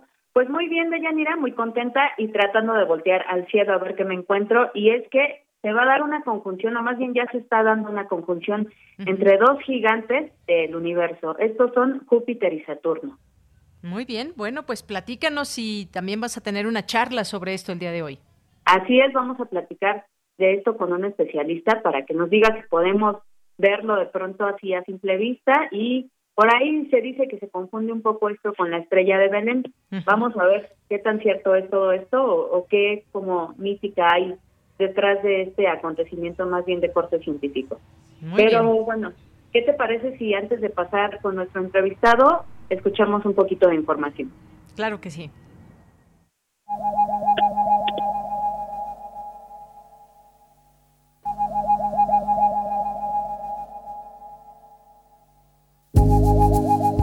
Durante los últimos meses de 2020, Júpiter y Saturno han dominado el cielo nocturno, siendo un referente visual inconfundible. Ahora, según acaba el año y a medida que sus posiciones se acercan al ocaso, terminarán por ofrecer un espectáculo final, la gran conjunción, un encuentro de gigantes. Su máximo acercamiento aparente en la línea de proyección visual desde la Tierra se producirá el día 21 de diciembre. Una conjunción de Júpiter y Saturno no es algo excepcional, pero sí inusual. Puede darse cuatro o cinco veces cada 100 años. En esta ocasión es realmente especial porque su alineación es muy cercana, pero además se da una sincronicidad con el solsticio y la Navidad. Algunos llaman a este fenómeno la estrella de Belén. No te aseguramos esto, pero sí que no te lo debes perder. Y bueno, para platicar sobre este tema ya se encuentra en la línea el doctor Daniel Flores Gutiérrez, quien es responsable del anuario del Observatorio Astronómico Nacional y el cálculo de las efemérides astronómicas. Doctor, muy buenas tardes, ¿cómo se encuentra? Bueno, bueno. Bueno. Sí, doctor Daniel Flores Gutiérrez, ¿cómo se encuentra, doctor? Eh, muy bien, pues eh, aquí eh, tratando de disfrutar este suceso que viene en estos días. Así es. Platíquenos un poquito acerca de este suceso, doctor. ¿Cómo, cómo nosotros podemos apreciarlo? ¿Por qué se viene dando?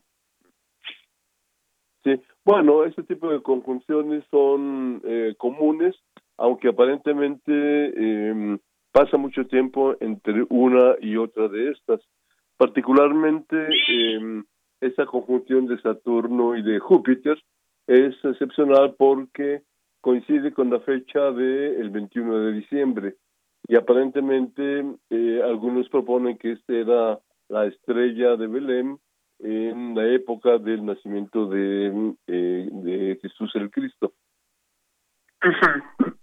Eh, aquí hay algo aquí hay algo muy interesante en estos días hoy por ejemplo en la tarde después de la puesta del sol se dará la conjunción intenten verlo por la tarde incluso fotografiarlo porque es un evento que mm, se repetirá hasta mm, más o menos eh, a mediados del mes de febrero y es un suceso que va continuamente avanzando hacia la conjunción. Con esto, ¿qué quiero decir? Que el día 21 de, de mm, diciembre tendremos la distancia mínima aparente entre el planeta Júpiter, entre el planeta Saturno, y posteriormente estos dos van a ir acercándose a la conjunción con el Sol, van a dejar de verse durante mm, muchos días y finalmente hacia el día, bueno, esto va a ocurrir el día 28 de enero y finalmente hacia el día 10 mm, de febrero tendremos por la mañana esta conjunción de Saturno, Júpiter y también la Luna por la mañana. Entonces, esto va a ser un espectáculo eh, muy interesante de observar y de fotografiar. Sí, ¿cómo, ¿cómo más o menos se imagina o se puede imaginar uno que se aprecie este fenómeno pues así a simple vista? ¿Qué es lo que podríamos encontrar? Bueno, lo que vamos a encontrar en estos días eh, es a la puesta del sol, eh, más o menos eh, unos 40 minutos aproximadamente, ya vamos a ver el brillo de Júpiter y Saturno, como es un poco más débil, es de color verdoso, un verdoso pálido, va a estar junto al planeta Júpiter. Entonces, lo que vamos a apreciar es precisamente esta, este par de planetas junto con la Luna. Pero la Luna... Eh, Bien, el doctor, eh, ¿cómo se sabe, por ejemplo, de estos cálculos? ¿Cómo es que lo, los hacen ustedes? ¿Con cuánto tiempo de anticipación lo saben? Bueno, realmente eh, eh, un logro del pensamiento humano y del conocimiento de los fenómenos de, la naturaleza nos ha permitido ya calcular las posiciones de los planetas eh, digamos, con antelación de mil años, dos mil años, tres mil años, o hacia atrás, igual mil, dos mil, tres mil años hacia atrás del momento que estamos viviendo.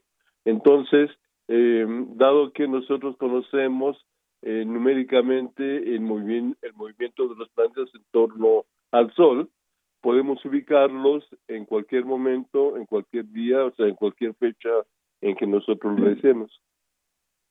¿Y, y, qué efecto puede tener este fenómeno en la Tierra? Además de lo que pudiéramos ver, ¿hay algún efecto pues en la cuestión, por ejemplo, del magnetismo o en mm, algunas ondas de energía que pudieran llegar? No, ninguna. O sea, desde el punto de vista de las leyes de gravitación universal, eh, todos los miembros del sistema planetario están inmersos en el campo gravitatorio general.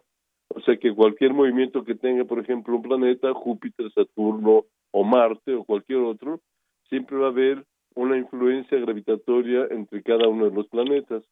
Evidentemente, la acción gravitatoria de, los planetas va a ser mucho menor que la acción gravitatoria de la Luna o principalmente del Sol. Entonces son variaciones tan sutiles que eh, no se pueden eh, medir, pues no lo podemos percibir. Claro, claro. Doctor, eh, ¿algún otro fenómeno de este tipo que se esté dando más o menos en estas mismas fechas o que igual posteriormente a este, pues no debamos perdernos que pudiéramos apreciarlo así a simple vista? Bueno, estos, estos sucesos, como le decía, se dan eh, constantemente. Entonces, eh, el, digamos, un suceso interesante es eh, la conjunción que tiene Júpiter con, con Venus, precisamente que comentaba eh, hace rato, es esta eh, pareja de planetas los más brillantes que son Venus y Júpiter y que van a estar junto con la Luna en el amanecer del día 10 de febrero del año próximo.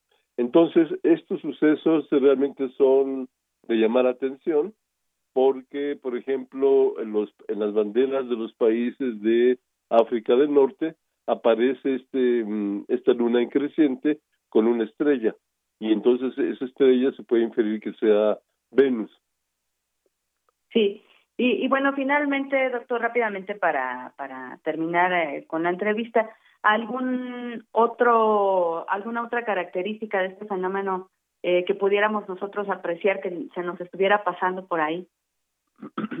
Claro, o sea, la característica importante es que eh, Júpiter y Saturno van a estar a una distancia mínima entre ambos planetas. Estamos hablando más o menos del orden de unos 20 minutos de, de separación angular. ¿Eso qué quiere decir? Que es más o menos como la, la, la mitad del diámetro del Sol. Y claro, eso tenemos que percibirlo ya en el momento de estar observando. Claro. Doctor, pues le agradezco muchísimo que nos explicara este acontecimiento y sobre todo que nos invitara de esta manera tan bonita a verlo, a no perdernos. qué, qué, No, ha sido un placer.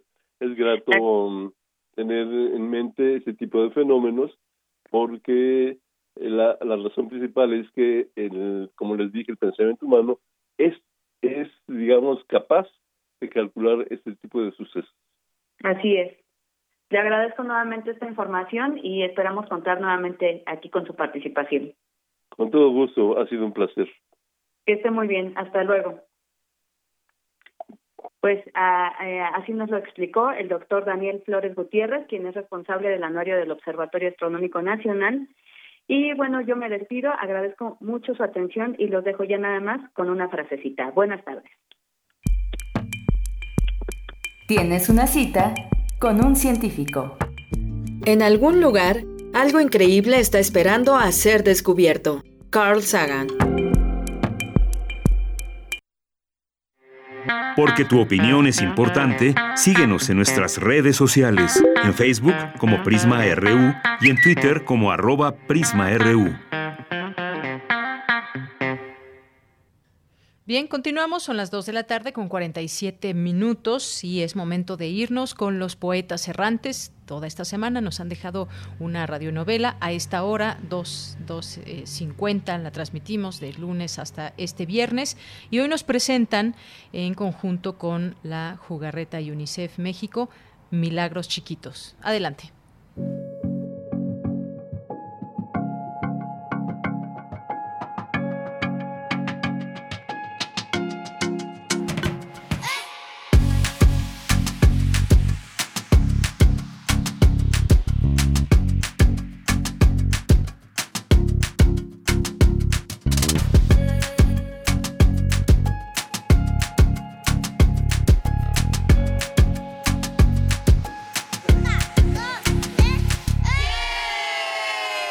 Ya llegó la jugarreta. ¿Juegas? La jugarreta, en alianza con UNICEF. Corazón, dime ven, y estaré a tu lado, y estaré a tu lado, si me dices ven. Flor, florecita. José Luis? La distancia nunca podrá separarme de ti. Vení, abrázame. No puedo creer que estés aquí. Te dije que llegaría esta semana. ¿No recibiste mi carta? En la última que llegó, solo escribiste que pensabas venir. Qué raro. Vení, entra a la casa.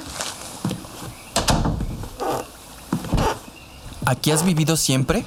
Sí, aquí crecí con mi hermana. Y antes de intentar llegar a la Unite, Aquí vivía con mi mamá. Lamento que las hayas perdido. No las perdí, las llevo siempre en mi corazón. Pero sentate, venís cansado. ¿Querés algo de cenar?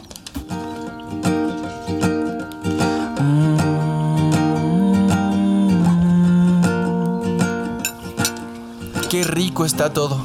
Flor, ¿dónde conseguís estos mangos? ¿Recordás que te escribí sobre el negocio de fruta? Ya lo empecé junto con mi madrina. Además estoy estudiando. ¡Qué alegría, Flor! Yo te prometí que cuando viniera a visitarte a Nicaragua, te traería esto. José Luis, tu libro de poemas. No fue fácil publicar a mis 18 años, pero sí me dieron oportunidad en México. Mira la dedicatoria. Para mi florcita, que me acompañó en la hazaña de mi vida y está conmigo siempre sin importar el tiempo o la distancia. Eres un romántico, pero ¿qué es una hazaña? Es haber sobrevivido a nuestro viaje en la bestia, o la bondad de tu madrina al adoptarte como su hija, o mantenerte fuerte después de lo que has vivido, Flor. Como un milagro chiquito. Exacto, un milagro que realizamos con la luz que llevamos dentro. Para mí es una hazaña que hayas llegado hasta Nicaragua con una guitarra. Aquellos días cuando viajamos en la bestia, descubrí que la música también es poesía. Escucha. Si algún día me tuviera que ir, me voy lejos y vuelvo pronto, porque no puedo vivir sin ti.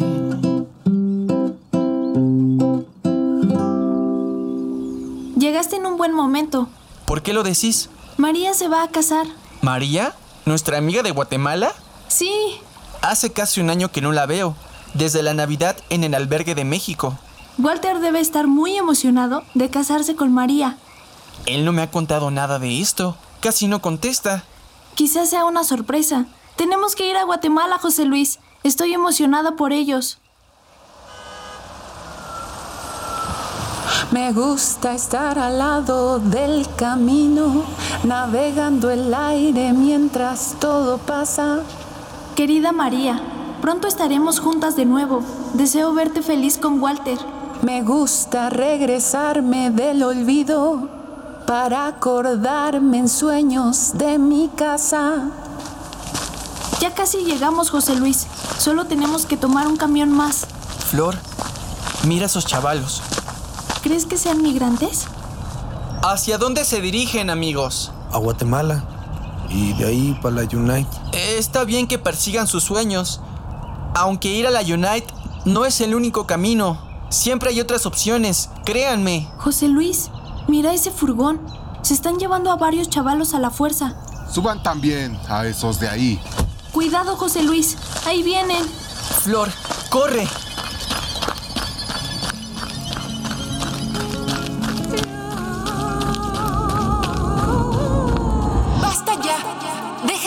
Hermana. Ya, vámonos. Ya, vámonos. Flor, algún día tendrás que cuidarte tú misma y defender a los que amas. Alza la voz.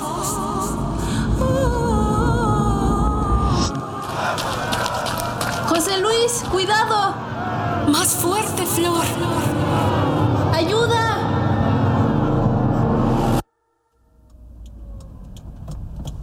Florecita, despertá. Por poco los hombres lo suben también. Tu amiga fue muy valiente en buscar ayuda. Muchos no hacen nada. Ya, ya pasó, Florecita.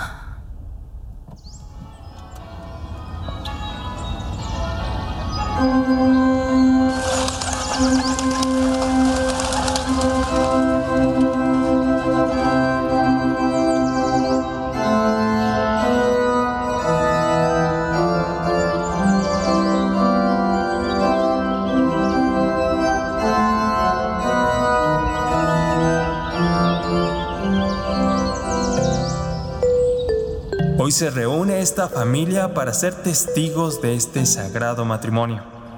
¿Llegamos? Eso parece. Ya inició. Aquí los dejo entonces. Muchas gracias por ayudarnos. Fue un placer. Diviértanse en la boda. Adiós. Ahí están al frente, José Luis. Vamos a sentarnos aquí atrás. Pablo Gutiérrez, ¿acepta usted a esta mujer, María López, como su legítima esposa? ¿Pablo Gutiérrez? ¿Y Walter? ¿Quién es Pablo? Acepto.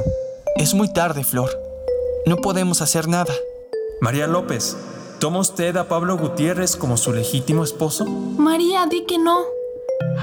Yo... Yo... María, espera. Walter, ¿qué haces? En mi vida no habrá más cariño que tú. Era su ex. Pobre Pablo. Era, su ex. Que no se escapen. Vamos con ellos, José Luis. Creo saber por dónde se fueron. Seguime. No puedo creer que hicieras eso. Lamento llegar así. Pero escúchame. No puedo permitir que te cases. Me dijiste que seríamos una familia. Además, Josecito está creciendo y necesita de un padre. Perdóname. Vos sabés que lo amo, pero... Pero nada, Walter. Te fuiste otra vez sin decir una sola palabra. Este cariño, triste y apasionado, me lo sembré en el alma para quererte a ti. Ese poema no es tuyo, es de José Luis. Te quiero, María. No estaba listo para ser papá, pero las cosas han cambiado. Tenés que creerme. Por cierto, te ves hermosa en ese vestido de novia. Aquí está José Luis. ¿Flor? ¿José Luis? Sí, los están buscando. ¿Quién es? Pues quién más, Walter. El esposo de María. Sobre mi cadáver. Todavía no es su esposo. Debemos de ocultarnos hasta que el alboroto pase. Hay una fiesta pagada a la que nadie irá. Podemos llegar al salón.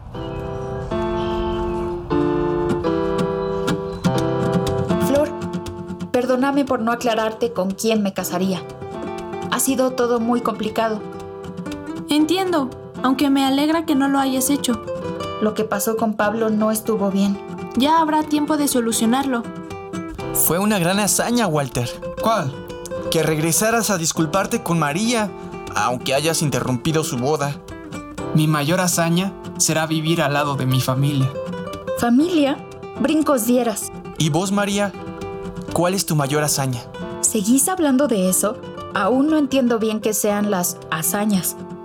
José Luis me explicó que son como milagros chiquitos que todos hacemos, como alzar la voz cuando debemos de hacerlo.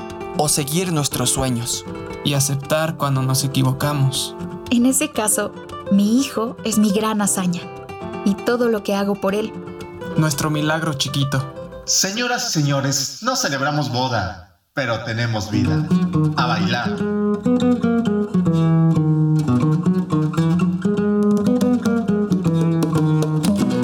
María López, ¿acepta usted un legítimo baile conmigo?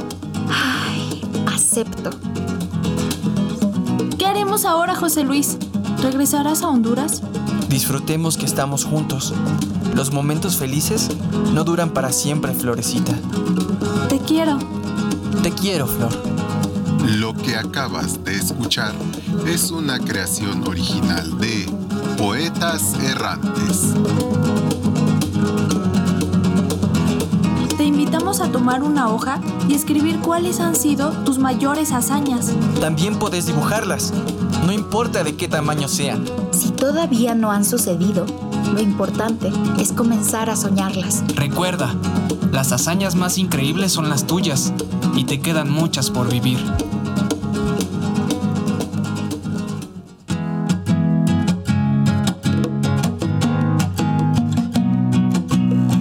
Participamos en este programa Dana Ramos, Alejandro Tiscareño, Leslie Estrada, Dan Alba, Adrián Antonio, Carmen Silva, Karina Márquez, Pablo Castro, Arturo León, Gabriel Gutiérrez, Lupita Buenrostro y Marta Romo. Poeta soy, errando voy,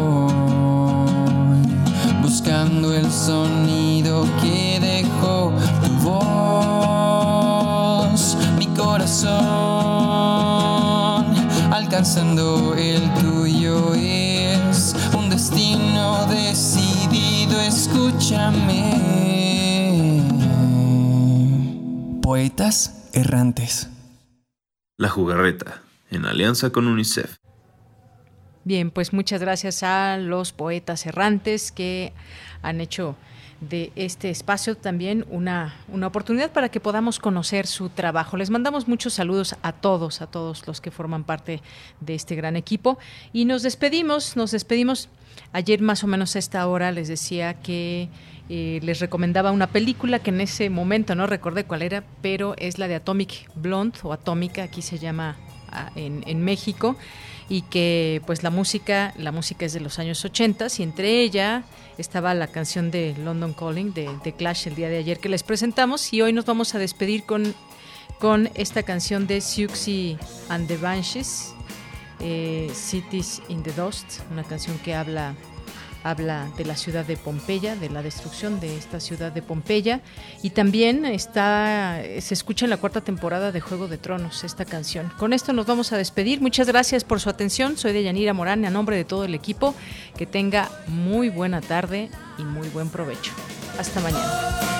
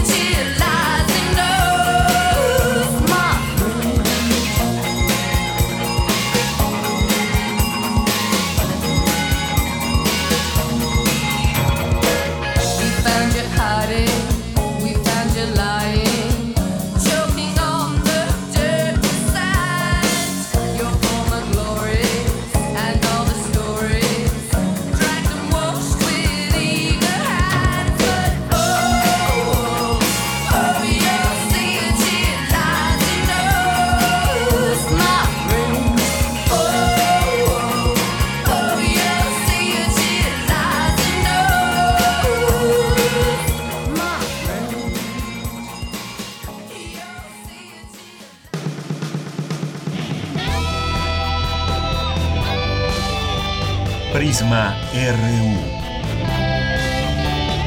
Relatamos al mundo.